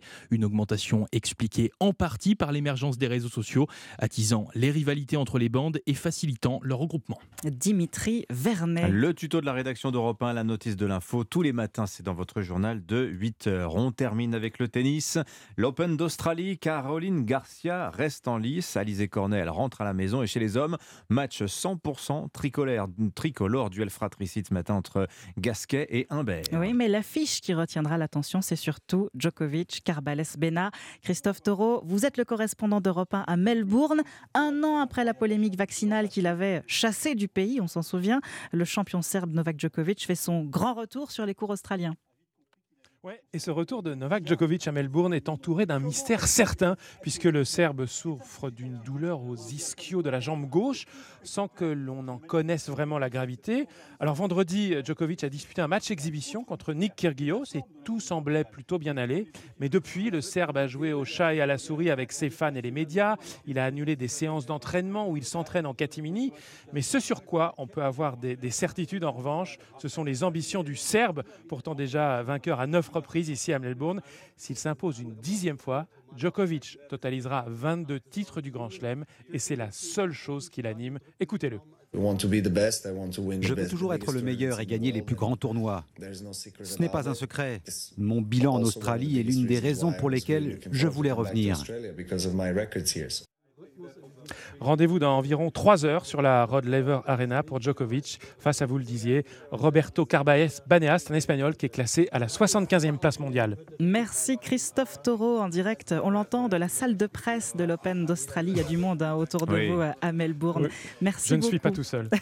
Voilà, et débrief complet de cette journée de tennis à Melbourne. Ce sera évidemment dans Europe 1 Sport ce soir à partir de 20h. Merci beaucoup, Fanny Marceau. C'était votre journal. Tiens, petit message de service chez Christophe Ondelat cette semaine spéciale Affaires d'Aval. Tous les jours, euh, d'entre 14h et 15h, est à retrouver en podcast aujourd'hui autour de cette affaire. Euh, ce mardi, débrief avec la maman de Jonathan Daval. Vous savez, c'est cette femme qui soulignait qu'il avait un bon copain en prison, un certain. Guy Georges. Bon, n'oubliez pas, 8h30 également ce matin, les signatures Europe 1. Aujourd'hui, c'est Gaspard Proust qui est avec nous désormais, sachez-le, tous les mardis, mercredis et jeudis sur Europe 1. Un petit coup de pub et dans un instant, c'est Bruno Retailleau, le président du groupe Les Républicains au Sénat, sénateur de la Vendée, qui est au micro de Sonia Mabrouk. Tout de suite. Europe 8h13, votre invité ce matin, Sonia Mabrouk, est le président du groupe Les Républicains au Sénat, sénateur lui-même de la Vendée. Bienvenue sur Europe 1 et bonjour Bruno Rotaillot. Bonjour Sonia Mabrouk. Savez-vous comment on appelle dorénavant une roue de secours?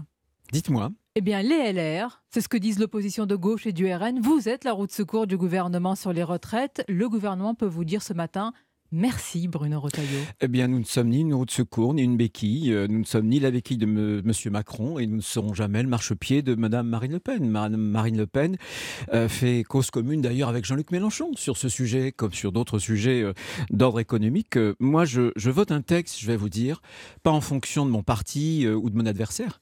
Moi, je vote des textes euh, en fonction de l'intérêt national. Moi, j'ai pas voté le traité de Lisbonne quand M. Sarkozy me l'a proposé. J'ai pas voté la loi Bachelot quand on me l'a proposé parce que je pensais qu'elle allait bureaucratiser la santé, ce qui était vrai. Euh, j'ai appuyé M. Hollande lorsque il a fallu faire des efforts avec le pacte de responsabilité sur la compétitivité des entreprises. Comment voulez-vous que et de quoi aurais-je l'air alors qu'au Sénat euh, nous votons la quasiment la même réforme depuis plusieurs années si tout à coup euh, on changeait de pied? je, je pense que ce sont ces Vous voulez dire que c'est vous qui avez inspiré Emmanuel Macron sur la réforme? Bien sûr. Oh, ben ça, c'est l'histoire de l'œuf et de la poule. On ne saura jamais qui est le premier. Ah si, parce que Mhm. là, l'œuf était déjà voté au Sénat depuis plusieurs années, vous voyez. Et, et quatre ans après ou cinq ans après, euh, c'était les 64 ans et l'accélération de, de la réforme Touraine. Non, peu importe quelle est la donnée du problème. Et je pense que chaque Français doit en avoir conscience, au-delà d'ailleurs des, des partis politiques. Euh, il y aura dans les dix prochaines années plus de 150 milliards d'euros de déficit et euh, on a un problème démographique. Le vieillissement d'un côté, la dénatalité de l'autre. Alors qu'est-ce qu'on fait? Qu'est-ce qu'on fait? On fait comme M. Delevoye avait dit. Il était au commissaire aux retraites. Il avait dit Oh, il faudra sans doute faire venir au moins 50 millions d'immigrés pour compenser en, 19, en, en 2050 le, le déficit démographique. C'est ce qu'il avait dit, M. Delevoye. Eh bien, j'accuse Mme Le Pen aujourd'hui d'être la complice en réalité euh, de ce raisonnement. Puisque si on ne fait rien aujourd'hui, des belles âmes vous expliqueront demain qu'il faut toujours Euh, plus d'immigration. C'est-à-dire que Marine Ah Le Pen souhaiterait en, en réalité qu'il y ait plus euh, d'immigrés, si on vous entend Mais, bien, mais c'est euh, le problème de la conséquence.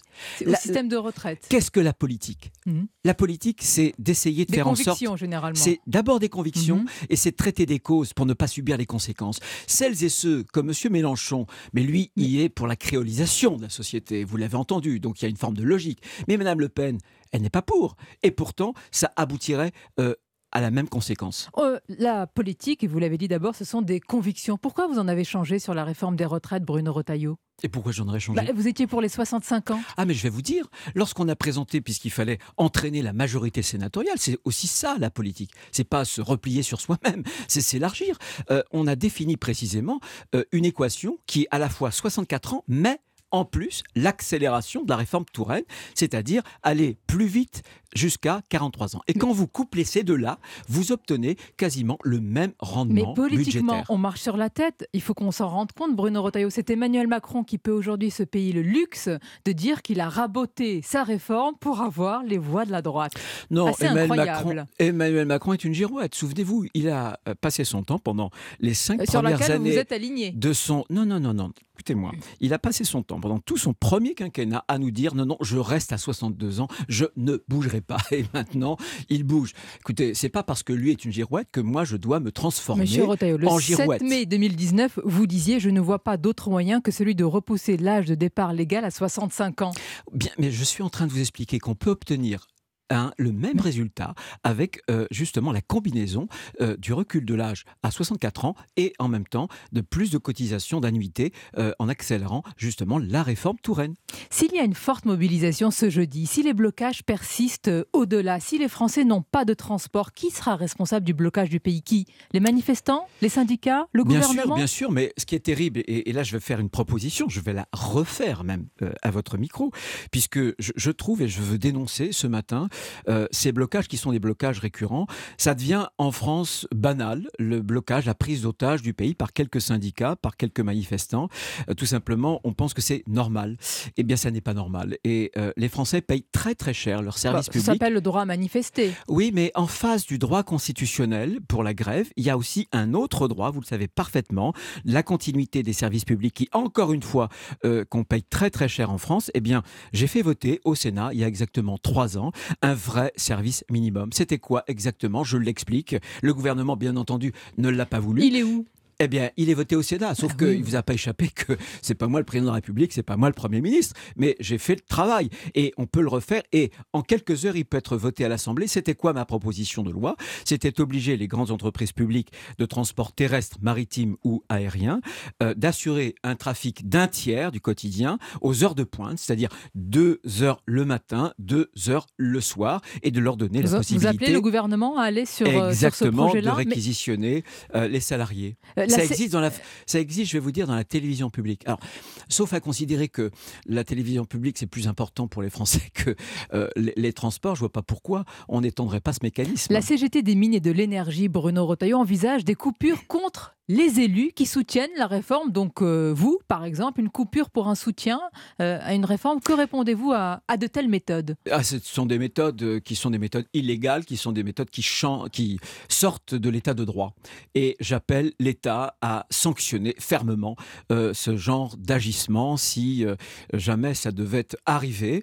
Je tiendrai tête, voilà, parce que j'estime que moi je ne cède pas sous la menace. Je ne cède pas sous la menace. J'espère que le gouvernement tiendra son, son cap, qui est le cap de l'intérêt général. Et- L'intérêt général, il y a quand même une majorité, il faut le préciser aussi, une nette majorité de Français qui est contre. Le syndicat dit réformiste, la CFDD qui est contre. Si vous aviez un argument, un seul argument, Bruno Retailleau, à mettre en avant ce matin pour un petit peu, non pas faire basculer la bataille de l'opinion, mais faire comprendre euh, aux Français qui sont réticents à cette réforme, que diriez-vous?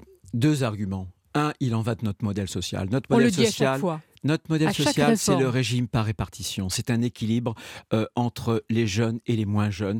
Eh bien, il y a de moins en moins de jeunes. Et si on ne fait pas cette retraite, si on ne fait pas cela, il n'y aura pas de Vous pouvez retraite pour les jeunes. garantir ce matin qu'avec cette réforme, le système de euh, par répartition sera euh, préservé, Bien sûr, sanctuarisé, garanti, que ce sera la dernière réforme? Mais ça n'est jamais la dernière réforme. Ah. Il y a une réforme à peu près par président de la République. D'ailleurs, François Hollande l'avait assumé avec la réforme Touraine, tout simplement parce qu'il y a une dénatalité. Moi, j'appelle aussi le gouvernement, s'il veut être concret, à faire une grande politique familiale. J'ai beaucoup insisté. C'est pas un tabou, auprès- hein, nous dit Gabriel Attal au grand rendez-vous européen Ben, je CNews suis Les Échos, nous a dit c'est Gabriel- pas un tabou. Oui, mais nous. c'est pas un tabou, sauf que après François Hollande, Emmanuel Macron a détricoté euh, la politique familiale. Nous n'avons plus d'universalité des allocations familiales. Euh, la page lettre pour euh, les jeunes enfants a été réduite, le quotient familial a été réduit. Donc il faut une grande politique familiale. C'est par, c'est parce que justement il y a une question démographique qu'il faut rehausser un certain nombre de critères. Je dis une deuxième chose.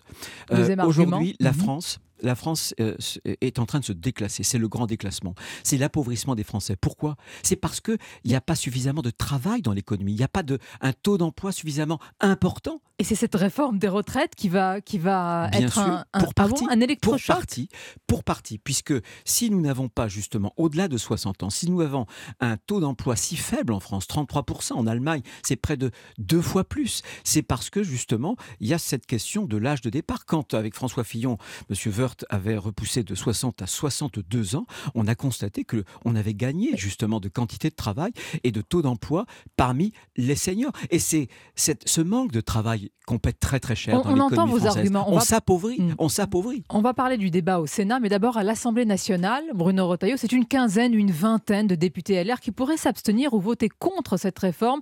Est-ce que vous entendez aussi leurs arguments, ces parlementaires de terrain, des territoires de Belfort ou d'Alsace, qui affirment que la droite, que vous ne parlez plus à ceux qui travaillent en réalité Mais c'est pas justement si on veut parler à ceux qui travaillent, il faut qu'on porte la valeur travail. Nous, on doit pas être ce que j'appellerais des faux monnayeurs en générosité. Je, je m'explique, euh, des faux monnayeurs que la gauche a souvent été. On veut créer des droits nouveaux. Par exemple, euh, rehausser les petites retraites à hauteur de 85% du SMIC, environ 1200 euros. On veut créer, par exemple, une allocation de reversion pour les enfants handicapés. Eh bien, qu'est-ce qu'on fait? On le fait sur le dos des jeunes demain qui auront des retraites de misère? On le fait sur le dos des Français, de l'endettement Ou est-ce qu'on le gage sur le travail? C'est être de droite, c'est cela. C'est pas succomber justement Mais pourquoi euh, vous à une pas forme de démagogie? entre vous? Pourquoi ces élus affirment qu'il n'y a plus de droite sociale? Et quel signe va être envoyé si ces parlementaires-là ne votent pas cette réforme? Quelle Mais cohérence? Je pense que justement, la dro- il peut y avoir une droite sociale et, et je suis pour. Mais je veux qu'on crée des droits. Je veux qu'on élus, crée des droits. Mhm. Petite retraite pour les femmes, je pourrais vous en parler beaucoup puisque les trois quarts des petites retraites concernent des femmes qui ont des carrières qui sont hachées ou incomplètes. Je vais vous parler des enfants handicapés. Simplement, qu'est-ce que dit la gauche? La gauche dit qu'avec François Mitterrand, avec Lionel Jospin pour les 35 heures, nous on crée des nouveaux droits et en réalité on appauvrit le pays. Et on a, quand on appauvrit un pays, on appauvrit d'abord les plus faibles. Donc vous Ce dites que à je ces élus- avec- ce que je leur dis très Qu'est-ce que précisément, vous leur dites ce ils matin, veulent une oui? droite euh, populaire. Ben, moi, moi, j'espère que la À droite l'image populaire. d'Aurélien Pradier, par exemple. Oui, mais j'espère que j'espère que. Euh, vouloir la droite populaire, ça n'est pas euh, vouloir d'abord sa propre popularité, parce Ah, qu'à ce moment-là. Le est- retour de la bataille des égaux qui est jamais parti d'ailleurs, c'est ça? Mais ça n'est pas ça. euh, Simplement, simplement, je sais que toute réforme est quelque chose de difficile, mais je crois qu'on doit la vérité aux Français. La vérité aux Français, c'est qu'un pays qui ne se réforme pas est un pays qui s'appauvrit. La France va sortir de l'histoire parce qu'on est déclassé. Ceux qui mènent euh, ces, ces parlementaires, en tous les cas ceux qui suivent, comme Auré- Aurélien Pradier et d'autres, vous leur dites ne pensez pas à vous-même, pensez à l'intérêt du pays? Non, mais je, je pense qu'ils essaient aussi de réfléchir à, à- à nos compatriotes. Simplement, je leur dis que on voit bien. euh, les 30 dernières années de grands déclassements, où la droite y a participé aussi, on a voulu essayer de tenir, euh, souvent d'ailleurs, parce qu'on subissait l'hégémonie intellectuelle, euh, médiatique aussi de la gauche, on a voulu tenir un discours qui se rapprochait de plus en plus du discours de la gauche.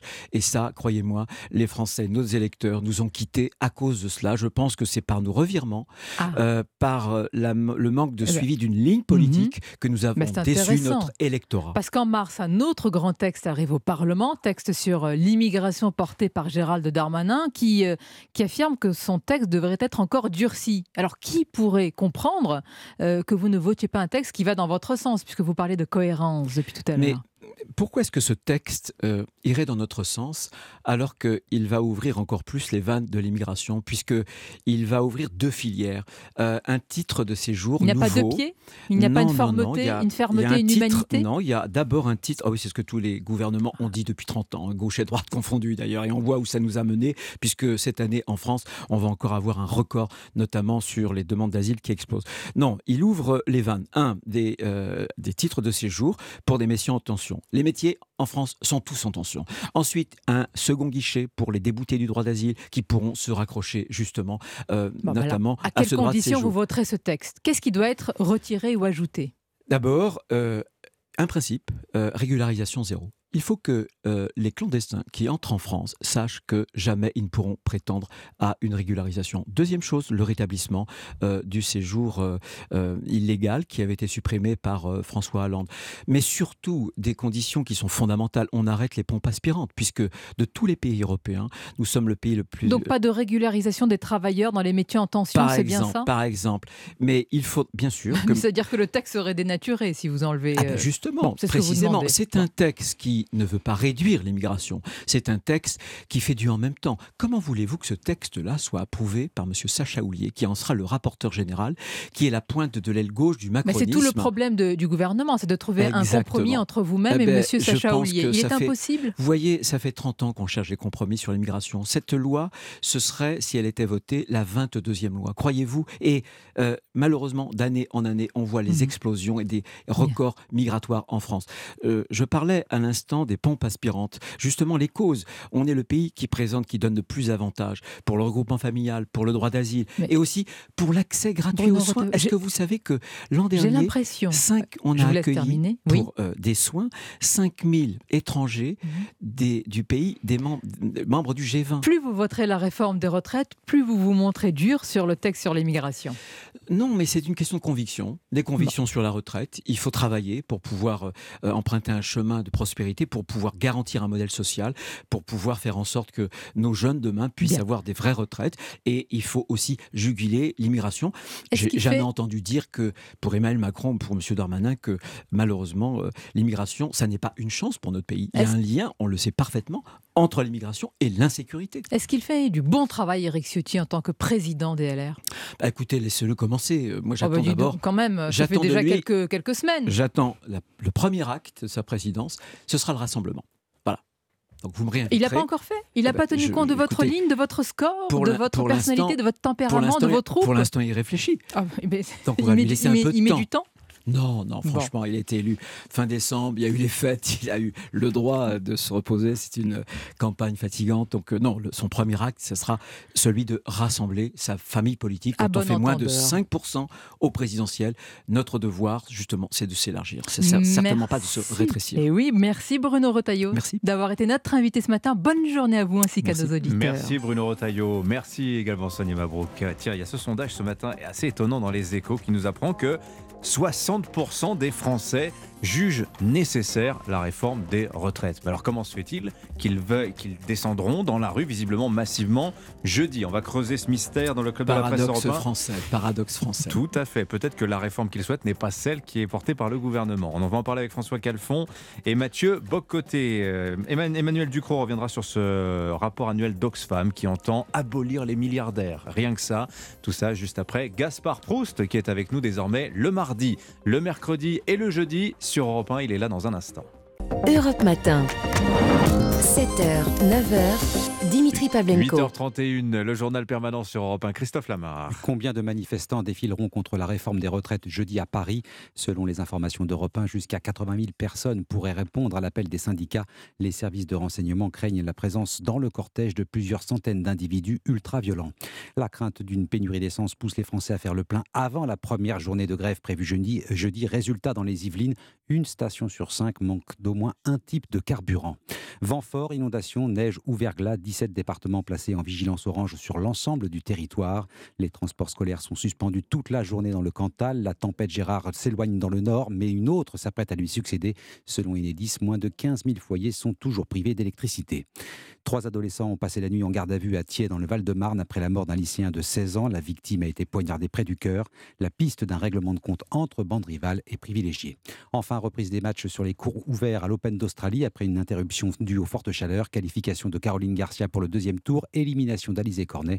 Entrée en liste du favori du tableau masculin Novak Djokovic en milieu de matinée. Merci beaucoup Christophe. Anissa Haddadi, le fait majeur météo, c'est le, euh, non, j'ai pas envie de dire le retour de la neige parce qu'elle n'était pas arrivée. Non, L'arrivée c'est de la l'arrivée de la neige. Ça y est, enfin, les stations de ski euh, respirent. C'est vrai qu'on a pas mal euh, de neige. On a 75 cm de neige fraîche dans les, dans les Pyrénées et ça va continuer aujourd'hui. Mais c'est surtout la neige en pleine qui est là parce qu'il neige dit sur combien tous les 75 centimètres de neige fraîche. Ouais. Ah ouais, Ouais. c'est pas mal. Ouais, ouais, à la Mongie par exemple, Et dans les Proust est à Paris. Ça va, ça va. Alors qu'il y a de la neige Ça dans les Alpes aussi, hein, pas mal aujourd'hui à partir de ouais. 500 mètres d'altitude. Attention au gros risque d'avalanche sur les Alpes et euh, sur les reliefs Mmh. euh, corses. La neige, elle arrive aussi en pleine, Gaspard. Bonne nouvelle entre la Normandie et le Grand Est. Faudra du ski de fond sur le périph'. Vous allez Ça voir un bien. petit peu Quelle bonne de, nouvelle. de neige Merci, hein. et les sols blanchir sur la moitié nord du pays cet après-midi. On a beaucoup de pluie. Attention, quatre départements des Pyrénées placés en vigilance orange. Euh, pluie, inondation et vent fort. hein. Plus de 100 km/h relevés ce matin à 7h45 du côté de Biarritz. Et puis, euh, on a du vent aussi au bord de la Méditerranée avec le Var et la Corse du Sud en vigilance orange. Vague submersion. C'est très, très, très agité aujourd'hui. On va pas s'ennuyer. Prudence, prudence. Merci beaucoup Anissa Haddadi. 8h33 sur Europe 7h, 9h, Europe Matin. 1. Les signatures Europe 1, Emmanuel Ducrot du journal L'Opinion dans un instant. Bonjour Emmanuel. Bonjour Dimitri, bonjour à tous. On va parler du rapport Oxfam sur les milliardaires qu'il s'agirait d'abolir. Rien que ça, on abolit les milliardaires. Mais d'abord, Gaspard Proust est avec nous. Bonjour Gaspard. bonjour. Eh ben, dis donc, ça va bosser cette semaine, désormais trois jours par semaine avec nous. Ouais, de ouais. quoi allez-vous nous parler ce matin Bah, Gaspard D'abord, j'aimerais souhaiter la bienvenue à Bruno Retailleau. Ah. C'est quand même le président des Républicains au Sénat. C'est feutré le Sénat. C'est il y a un autre rapport au temps. Ah bon? Parfois, on entend un tic-tac et tout le monde s'interroge. Qu'est-ce donc? La pendule ou le cliquetis des glands accrochés au mocassin de Retailleau quand il monte au perchoir Euh, J'ai jamais, non, je- j'ai pas de mocassin. Mais qui se rassure, s'il y a bien un matin où je vais faire le faillot, c'est parce qu'il y a Retailleau. Ah bon, pourquoi? Ah bah les gens l'oublient un peu vite, mais le Sénat, on m'a dit que c'était la plus belle cave à vin de Paris. oui. Ah ouais. Alors si jamais il fait des dîners là-bas, moi je suis, moi, je, je veux toujours découvrir l'autre. vous savez. Je- Donc j'ai failloté. Oui. Sans scrupule. Alors, quand- pour que les auditeurs le sachent, hein, quand, je suis, quand il est arrivé, je suis allé le voir en loge et j'étais là. J'adore ce que vous faites, c'est formidable. Vous aurez, vous aurez tellement mérité de gagner contre l'autre escroc avec un nom étranger, là, Ponzi, Materazzi, Ciotti, je sais plus très bien. Enfin, le mec qui a bourré les urnes, quoi, le- qui a fait voter les morts. D'ailleurs, Oh j'ai vu qu'il y avait une alerte vague submersion Oui. en Alpes-Maritimes. On espère qu'ils se promènent sur la promenade des Anglais. Mais non, mais parce- on les connaît ces gens-là. Je veux dire, c'est c'est pas parce qu'ils portent des lunettes de comptable et une cravate qu'il a pas des manières de loueur de parasol. Alors que Rotaillot, c'est un mec de la Vendée. Les, Oui. les Vendéens, c'est c'est pas un type qui parle avec les mains. c'est- C'est c'est un Ah besogneux. Faut- faut, faut pas imaginer la du vie du des Vendéens Vendéen. devant moi, hein. Hein, faut, Faut imaginer du la vie des du Vendéen. C'est il vit coincé dans des marais entre l'océan et Angoulême. Il, il écoute Radio Alouette. Tu vois, il se nourrit de cuisses de grenouilles et de mojettes. C'est une vie à la dure, quoi. C'est des Rambo du bocage, ces gars-là. C'est c'est des gaillards. Alors Ouais. c'est vrai qu'en ce moment, Rotaillot, quand je dis gaillard, bon, il est en période de sèche. Il prépare euh, Ninja Warrior. Donc Bon, vous faites pas un peu trop là non, mais il a perdu la primaire, on sent que c'est injuste. Bon, après, euh, avant, il avait soutenu Pécresse, Fillon. Bon, a priori, si tu veux des tuyaux pour le PMU ou le loto, c'est pas le premier mec que t'appelles, tu vois. Mais je pense que le problème, c'est qu'il a pas été assez disruptif. Comment Alors ce matin, il était un peu plus énervé, mais bah, quand t'es coincé entre Ciotti et Zemmour, tu frappes un grand coup. Tu vois, tu, tu joues le tout pour le tout. Qu'est-ce que vous lui auriez conseillé Ah, moi, si j'avais été conseiller. Alors, j'aurais dit, écoute, Dites-moi, Bruno, Gaspard, dites-moi. hein, bah, Dites-moi, Gaspard. J'aurais fait une grande interview dans Le Monde ou Libé. Et au détour d'une phrase, j'aurais dit euh, Je pense que l'avortement, c'est de la merde. Alors Ah. là, pff, tu vois, si tu dis ça assez fort, il y a une panne du système informatique, il y a les lances incendies qui se déclenchent. Dans le journal là, Ah bah oui, Ouais. ah bah bien sûr. hein. Et là, ah mais ce Bruno, quel rebelle, mais il est cinglé. Les titres de Libé, portrait de Bruno, l'Empire contre-attaque. Hold up médiatique, le compte Instagram qui s'emballe. Hello Bruno, my name is Kanye West, I love what you do. Une fois que tu as installé le débat, une fois que le machin est calmé, tu remets une cartouche, mais un peu centriste. Tu vois, Ouais. tu dis. euh, euh, bon, euh, euh, parce que les journalistes vont dire Ah, donc vous êtes pour une politique nataliste, on imagine réservée aux Français de souche, gna gna gna gna. Et là, tu fais une proposition vivre ensemble. Non, je vous rassure, auront accès aux aides familiales tous les citoyens français, peu importe leur origine et leur religion. Seule condition, c'est qu'ils inscrivent leurs enfants au Scout de France. Et là, ça, c'est du pavé dans la Ah barre, ça, Bruno. ça, c'est de la couille. Tu vois. Là, à côté, Sarkozy, son Karcher, c'est un jeu d'éveil pour les moins de 3 ans. Tu, vois, là. Toi, tu balances ça sur les ondes, je peux te dire que toutes les Versaillaises en train de faire du poney, elles ont un orgasme en même temps. hein, très clairement. Je vous repose la question. Non, Oui. faites-vous pas un peu trop, Gaspard Non, non, moi ici on est dans l'empathie, on n'est Oui. pas dans l'idéologie. Donc je ne serai pas celui qui va le mettre mal à l'aise. Et puis bon, comme il se définit comme gaulliste et chrétien, alors du coup j'ai fait un truc chrétien. Je- ce que j'aime bien faire, c'est j'ouvre l'évangile au hasard et quand un invité arrive et je me dis quelle est la phrase du matin? Alors, vous êtes tombé sur quoi ce matin? Alors, Marc 731, guérison d'un. D'un sourd-bègue D'un- eh oui, et là Ah, je voit la que tu connais as le sens de l'humour parce que tu lui dis Retailleau, il répond François Bayrou, tu vois? Mais je pense que c'est injuste la position des LR en ce moment, c'est ce qu'il a dit. euh. Ah bon, pourquoi? Ah bah, ils se font piquer toutes les idées par Macron. Du coup, tu vois, ils sont obligés d'être d'accord avec lui. Et tout ce qu'ils peuvent dire, c'est non, non, mais on est les premiers qui ont eu l'idée. hein. Pour ça, Macron, il est fort. hein. C'est un peu le coucou de la droite. Tu vois, il Mm. s'assoit sur les nids des idées de LR. Il te dit, mais c'est moi qui ai pondu cette idée. Et là, Hein l'invité va vous dire que le président a souvent tendance à s'asseoir sur des nids euh, plutôt connotés à droite. hein. C'est normal, c'est normal. Il habite l'Elysée depuis 6 ans. À un moment, tu préfères les endroits propres et bien tenus, tu vois. Que quand tu regardes le nid des idées de gauche, une poule, c'est conçu pour couver des œufs, pas des omelettes, tu vois. À demain. Merci beaucoup, Gaspard Proust. À demain, effectivement. Mardi, mercredi, jeudi.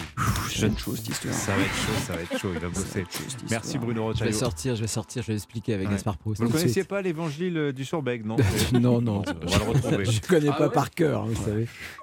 Allez, place à Emmanuel Ducrot du journal l'opinion. Emmanuel, l'ONG Oxfam a publié hier à l'occasion du Forum économique de Davos son traditionnel rapport annuel sur les inégalités de patrimoine et de revenus dans le monde. Alors, pas de surprise, c'est haro sur les milliardaires. Oxfam propose tout simplement de les abolir et voudrait la division par deux de leur nombre d'ici à 2030. hein. Vous savez, année après année, l'ouverture des rapports d'Oxfam se révèle aussi surprenante que celle d'un pot de yaourt nature dont la date de consommation est passée. hein. Même texture un peu grumeleuse, même saveur aigre, même difficulté à le digérer.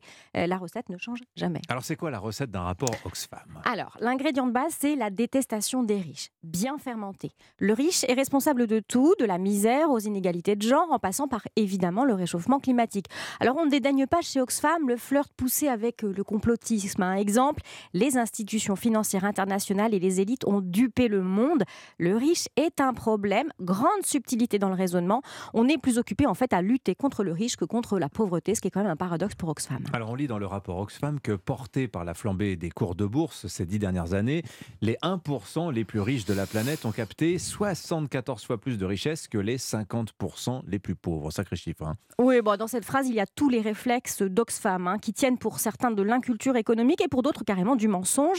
La traditionnelle confusion entre les revenus, le patrimoine, une capitalisation pour, euh, boursière pour Oxfam, c'est la cassette de Don Saluste dans La soif de l'or. hein. Vous savez, ce serait presque touchant de naïveté. La richesse chez Oxfam, c'est un système de vases communicants. Un riche qui s'enrichit, c'est forcément un pauvre qui s'appauvrit. Les concepts de création de valeur, d'innovation qui font croître la prospérité globale, connaît pas. Alors ça ne résiste pas à l'examen deux minutes. hein. Tout le monde a remarqué qu'une bourse qui s'effondre, ça ne rend pas les pauvres plus prospères, mais peu importe. La solution Oxfam est simplissime. Il faut taxer, taxer, taxer. Roule ma poule. S'il y a plus de riches, eh ben, il y aura euh, plus de pauvres. Il y aura euh, plus de pauvres. Alors l'analyse de la pauvreté laisse apparaître, euh, Emmanuel, que le constat d'Oxfam en fait est faux. Et oui, parce que force est de constater que les milliardaires n'ont pas siphonné les richesses de la planète. En 1900, 60% de la population mondiale vivait sous le seuil d'extrême pauvreté. 60%. hein. Voilà. Pourcentage tombé à 50% après-guerre, 18% en 2000, 9% en 2018. Tous les symptômes visibles de la pauvreté, mortalité infantile, illettrisme, malnutrition, sont en baisse sensible depuis 40 ans, y compris sur le continent africain qui est le plus pauvre. Alors ça ne veut pas dire, loin de là, que tout va bien. Des poches de pauvreté subsistent dans le monde au sein même de nos sociétés développées, et ça, c'est intolérable. Mais les analyses et les solutions proposées par euh, Oxfam, est-ce que malgré tout, elles n'ont pas grâce à, à vos yeux ou elles sont toutes contre-productives? Eh bien, Oxfam, avec ses scénarios démagos simplistes, pleins d'ultra méchants, ultra riches, ne fait strictement rien pour améliorer la situation. Pire, euh, en occultant la diversité des causes de la pauvreté, l'illettrisme, le sous-développement agricole, les difficultés d'accès des femmes au capital, en attribuant tous les maux du monde à Bill Gates ou Elon Musk en préconisant la solution magique de la taxation, elle empêche le grand public d'avoir une vision claire des choses et elle empêche aussi l'élaboration de vraies stratégies de lutte contre la pauvreté. Alors je peux déjà écrire le résumé du rapport Oxfam de l'an prochain. Scoop, ce sera la faute des riches. Alors vous voyez, c'est un peu comme le yaourt aigre qui reste au fond du, du frigo. hein. Euh, ça ne règle pas le problème de ceux qui n'ont rien à manger, mais ça occupe 5 minutes d'ennui. Merci beaucoup Emmanuel Ducrot. On vous retrouve demain avec bonheur. Dans un instant, le club de la presse européen, François Calfon, Mathieu Bocoté. Deux sujets sur la table, la réforme des retraites et le phénomène des bandes. Il est 8h42. Europe Matin. 7h, 9h, Dimitri Pavlenko. Le club de la presse européen est-il encore temps de faire de la pédagogie pour convaincre les Français? Leur opinion sur la réforme des retraites, semble-t-il, est faite et depuis un moment déjà partir à 64 ans. Bon, c'est très clair, les Français n'en veulent pas. La réforme en soi, pas de problème, mais apparemment pas celle d'Emmanuel Macron. Iront-ils, ces mêmes Français, pour autant défiler jeudi? Les syndicats l'espèrent. Ils ont euh, même fixé la jauge minimum du succès de ce tour de chauffe social à un million de manifestants. On en parle ce matin avec nos deux éditorialistes du jour. Bonjour François Calfon. Bonjour. Éditorialiste politique, membre du bureau national du PS. J'aurais une question, tiens, à vous, à propos de- des élections. fait plaisir. Au Parti Socialiste. Mathieu Bocoté est là avec nous. Euh, Bonjour Mathieu. Bonjour. J'ai une question d'abord, parce que ça tient un peu du mystère. Il y a ce sondage ce matin, dans sondage OpinionWay pour les échos, qui nous montre ce chiffre assez stupéfiant. 61% des Français estiment nécessaire une réforme des retraites. Alors, ils plébiscitent deux mesures. La fin des régimes spéciaux. Alors ça, ça cartonne. 69% favorable. Le départ progressif à la retraite, c'est-à-dire mi-temps les deux dernières années. Alors là, on a 83% d'opinion favorable. En revanche, l'augmentation de la durée de cotisation à 43 ans, 60% contre. Et la retraite à 64 ans, 66% contre. Alors moi la question que je me pose c'est visiblement la réforme actuelle ne plaît pas, mais les Français veulent quand même une réforme. Qu'est-ce qu'ils veulent comme réforme des retraites d'après vous? Comment vous interprétez ça Ben, Euh, je marquerais ça en deux temps. C'est-à-dire, d'abord et avant tout, il y a le, le- plus qu'un sentiment, le constat que le système ne fonctionne pas et doit être réformé. Dès lors, on envoie un signal, parce qu'on est conscient des, des Donc ils ont données intégré la démographiques. question du déficit. Donc, ils ont à tout le intégré la question du fait que plus on vit longtemps, plus il faut travailler longtemps. Je pense que c'est une donnée que tout le monde est capable d'enregistrer, qu'on soit de gauche, de droite, de centre ou d'ailleurs. Premier élément. Deuxième élément, il y, a une dimension symbolique qui s'est cristallisée autour de l'âge de la retraite.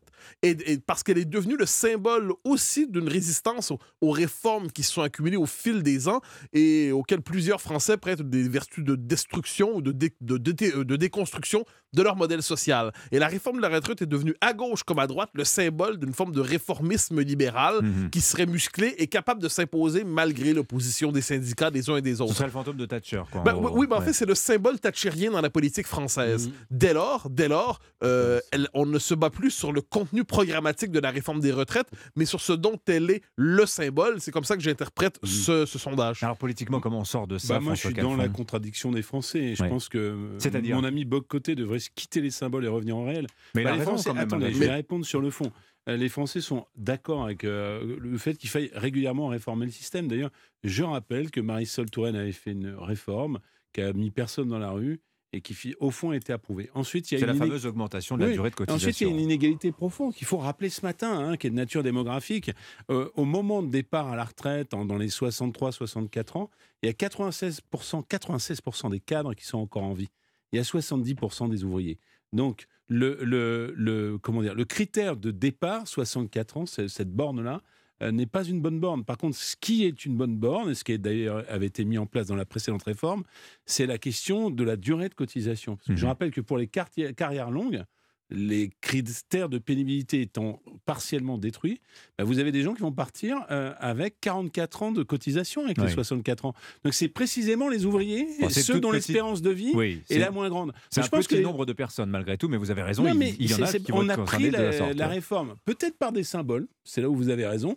64 ans, 65 ans, je suis plus dur, je suis plus libéral, je suis plus social, et au fond de manière très inégalitaire. Et je crois que c'est ce que les Français comprennent euh, tout à fait. Mais alors, attendez, alors la question que je vous Oui. pose, François Calfon, parce que euh, c'est ça qui m'intéresse à travers ce sondage. On voit qu'il y a un projet de réforme en, en- en creux des réponses qui sont données par les ouais, Français. un peu contradictoire pour le coup. Alors, un peu Mm. contradictoire. C'est un mais sondage. hein. Quelle est, oui, mais alors d'après Hein vous, quelle, quelle réforme des, des retraites les Eh ben moi, je Français vais vous euh, dire, je- puisque j'ai déjà dit qu'il valait mieux privilégier la durée de cotisation par rapport à l'âge de départ, il y a une deuxième euh, donnée qui est. Alors j'entendais M. Rotaillot ce matin qui dit plus on repousse, plus le taux d'emploi des seniors euh, progresse. Pas suffisamment. En France, vous n'avez que 33% des 60-64 ans euh, qui sont en emploi euh, alors que c'est le double ailleurs. Eh bien, moi, je le dis, de la même façon qu'il y a une loi sur les personnes en situation de handicap et une obligation d'emploi, Mhm. nous pourrions parfaitement mettre en place une obligation d'emploi euh, des personnes seniors. Donc c'est le fameux index senior, mais assorti d'une obligation, ce qui n'est il- pas le cas aujourd'hui. hein. Il n'a aucune forme de répression, Oui, si oui, j'ose dire. bien sûr.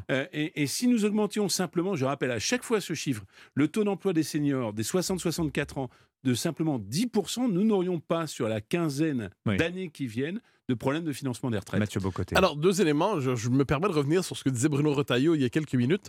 Euh, il rappelait que la question des retraites s'inscrit néanmoins dans un paysage politique plus vaste. Lorsqu'il pose la question de la natalité, par exemple. Alors, parce que c'est réduire, je l'ai dit à quelques re- reprises à ce micro, réduire la question des retraites à un pur projet d'ajustement technique du système de retraite tel qu'il est en ce moment, sans l'inscrire dans un paysage plus large. Donc, dans la question de la natalité, d'autres leur réponse, c'est l'augmentation de l'immigration, on le sait. Euh, le taux d'emploi des Français, euh, la fiscalité, la surburo- bu- surbureaucratisation de la société. Il y a toute une série de domaines et je pense que le commun des mortels qui aborde la question des retraites l'aborde avec toutes ces données dans la Mhm, tête. Or, le fait est que lorsqu'on la réduit dans sa dimension strictement technique, il y a une autre conviction qui apparaît de plus en plus pour peu qu'on lise un peu la presse et on le voit. C'est que toute cette énergie politique pour une réforme qui devrait être ajustée d'ici quelques années déjà, 2030, 2035, et ainsi de suite. Donc, on n'est pas devant la grande réforme qui permettrait d'assurer durablement le système des retraites. On est devant la réforme qui nous conduit à la prochaine réforme, qui nous conduit à la prochaine réforme. Et ça, je pense qu'il y a un effet de lassitude dans l'esprit public. Alors, euh, là où, où je François suis. Mathieu, c'est c'est que c'est vrai qu'il faudrait prendre euh, le projet des retraites, pas simplement comme une mesure d'ajustement technique, mais comme un projet de société. Après tout, la répartition, c'est quoi? C'est les actifs qui cotisent pour les retraités. Il faudrait, et moi, j'ai pas de tabou, ni sur la question migratoire, on en reparlera plus tard avec le projet Asile-Immigration, le énième projet, ni sur la question, et c'est peut-être plus originel de la part de quelqu'un de gauche, sur les politiques euh, de natalité. Je pense que c'est important d'avoir des politiques de natalité. Vous regrettez euh, notamment la, la- la désuniversalisation Moi, euh, des, si des allocations euh, familiales sous finalement, pourquoi ça a été fait? Parce Oui. qu'on donnait autant à des familles riches qu'à des familles Bah pauvres. oui, mais il y a des Mais, questions, il y a des principes. euh, je vais au bout, Voilà. parce que je suis essayé d'avoir un raisonnement sûr, bien sûr. en Non, mais deux je- temps. je mais, je pense que les politiques natalistes n'ont pas être euh, liées finalement Au- niveau de revenus. Au niveau de revenus. C'est- Voilà. C'est c'est vraiment des politiques de, de- de civilisation. Euh, et que c'est important euh, euh, de considérer à l'époque où d'ailleurs pour des raisons environnementales des tas de jeunes veulent plus faire d'enfants que bah, ça, ça fait partie de l'espèce humaine elle-même c'est important Tiens, vous parlez des enfants. Ça s'est passé hier matin à l'heure où les lycéens entrent normalement en cours à Thiers, sud de Paris. Il s'appelait Tidiane, 16 ans, poignardé au cœur, mort sur le coup. Euh, son copain, lui, est grièvement blessé à la cuisse par arme blanche. Aucun des deux n'était connu de la police. Et alors apparemment, nous dit le procureur de Créteil, on est vraiment là face à un guet-apens. Et voilà deux nouvelles victimes de ces guerres de bandes, de bandes de jeunes, euh, dont le phénomène prend de l'ampleur d'année en année. Nous racontions ça tout à l'heure dans le journal de 8 heures. Jeunes dangereux, jeunes en danger. Ce phénomène des bandes, Mathieu Bocoté. Alors il y a ceux qui vous disent oui, mais ça a toujours existé. Regardez, il y a eu les Apaches, il y a eu les blousons noirs, etc. Ce serait toujours la même chose. Est-ce que vous voyez une nouveauté finalement Ah oui, non, je pense- alors on, on a beau nous dire que tout a toujours existé, ce qui est vrai, il n'en demeure pas moins qu'une originalité propre à chaque époque. Et aujourd'hui, donc à travers ces bandes, premièrement, ça témoigne d'une presque un côté euh, orange mécanique, hein, c'est-à-dire une hyper-violence qui frappe de plus en plus jeunes. Ça correspond à une logique d'appartenance aussi chez ces jeunes, c'est-à-dire quand les grands symboles d'appartenance qui étaient capables d'inscrire les uns les autres dans, euh, que ce soit des, grands corps, des institutions, euh, l'école, l'institution scolaire, et donc, on se replie dans des groupes communautaires, des groupes d'identité qui sont beaucoup plus forts, qui sont souvent beaucoup plus violents, avec des rituels d'adhésion quelquefois particulièrement violents. Donc, il faut être très violent pour montrer qu'on appartient à cette bande. Il faut être très violent pour montrer qu'on est justement capable d'appartenir à l'élite des violents de la génération nouvelle. Et ça, pour moi, c'est pas un phénomène qui relève de ce qu'on appelle de manière abusive les faits divers. C'est un, phénomène sociologique assez net. Donc, très, euh, je, je ramène les éléments. Très jeune, très violent Mhm. et avec un besoin d'appartenance qui se démontre par des rituels d'adhésion sous le signe de l'agression. Mettez tout ça ensemble et c'est appelé, il y a un effet de multiplication. Alors d'ailleurs, le- l'enseignant-chercheur Thomas Sauvadet, qui travaille sur ces sujets depuis 30 ans, nous dit en fait l'élément notable, c'est pas tellement le rajeunissement des bandes, non, non, c'est plutôt le vieillissement de ces mêmes bandes. En fait, elles restent, elles restent soudées jusqu'à des âges assez avancés dans, dans, dans la vie. François Calfon, votre regard, vous, sur ces phénomènes de bandes Bon. et de guerres qui font des morts? Je vais faire du en même temps. Un, ça a toujours existé et en même temps, c'est intolérable. Et comment on y répond Bah Je pense quand même que la société est dans le contrat scolaire. euh, on en parle souvent sur d'autres aspects. Euh, avant, on parlait des fondamentaux, lire, écrire, compter à l'école. manifestement, euh, et la société et les familles ne sont plus capables d'endiguer cette violence, eh bien, il faut que l'institution scolaire, il faut que la société dans son ensemble. Encore une mission pour l'école. Ah bah oui, mais Il faut apprendre pas- à bien manger, la mais vous savez, mais il y a etc. un moment donné, on n'a pas le choix puisque les fondamentaux sont pas forcément mais comme garan- si les- sont pas forcément garantis dans un cadre familial. Donc il faut le faire. Moi, j'étais, je, m'étais attiré les foudres dans une campagne électorale de certains de mes amis de gauche. J'avais dit il faut une école de- des parents. Alors c'était provocateur, hein. mais euh, en tout cas, il faut effectivement et euh, apprendre ce qui n'est pas appris à la maison et aussi avoir une démarche d'apprentissage de la parentalité. Dans beaucoup des quartiers qui sont soumis aux bandes, il y a aussi ce phénomène des familles monoparentales, de femmes précaires qui élèvent seuls leurs enfants.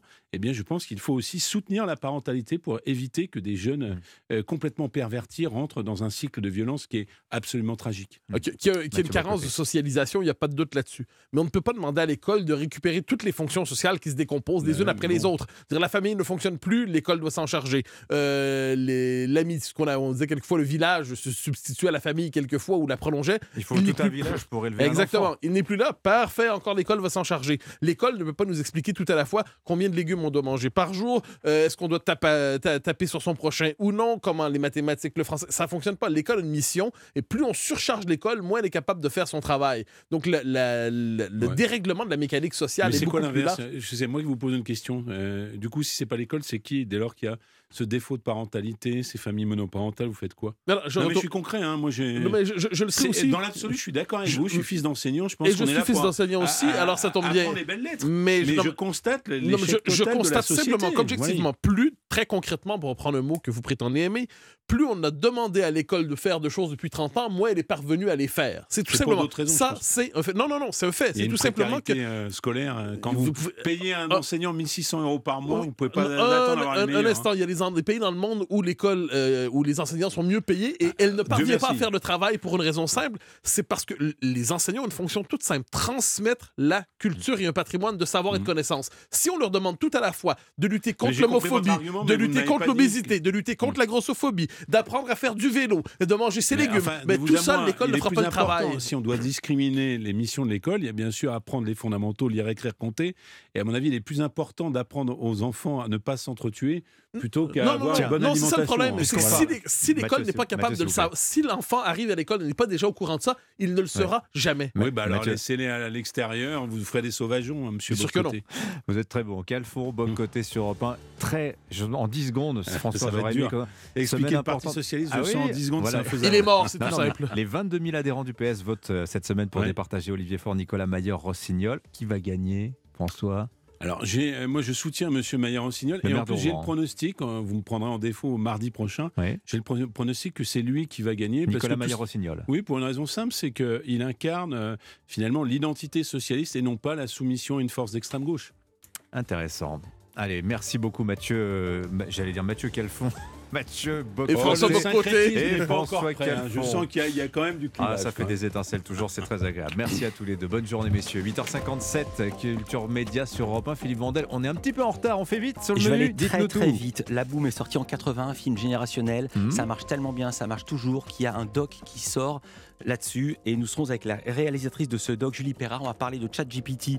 Vous savez, l'intelligence artificielle. Il y a un prof qui, paraît-il, a découvert que la moitié des copies qui lui ont été rendues avaient été inspirées par cette intelligence artificielle. On Non, sera avec pas deux rédigées spécialistes. par, Oui, mais enfin, il paraît qu'ils ont un peu bidouillé les trucs. Ouais. En tout cas, il paraît même que ceci est faux. Enfin, on verra. Et puis Céline Salette et Julie Ferlier, deux comédiennes, à l'affiche de Brillante qui sort après-demain et qui parle d'un problème qui touche 2 millions et demi de personnes en France, l'illettrisme. 2 millions et demi. Merci beaucoup, euh, Philippe Vandel. Euh, Culture Média dans un instant. L'info continue sur Europe 1. Ce sera à 18h avec Laurence Ferrari Punchline. Et à midi, Romain Desarbres jusqu'à 13h. L'antenne vous est ouverte au 39 21. Bonne journée. À demain.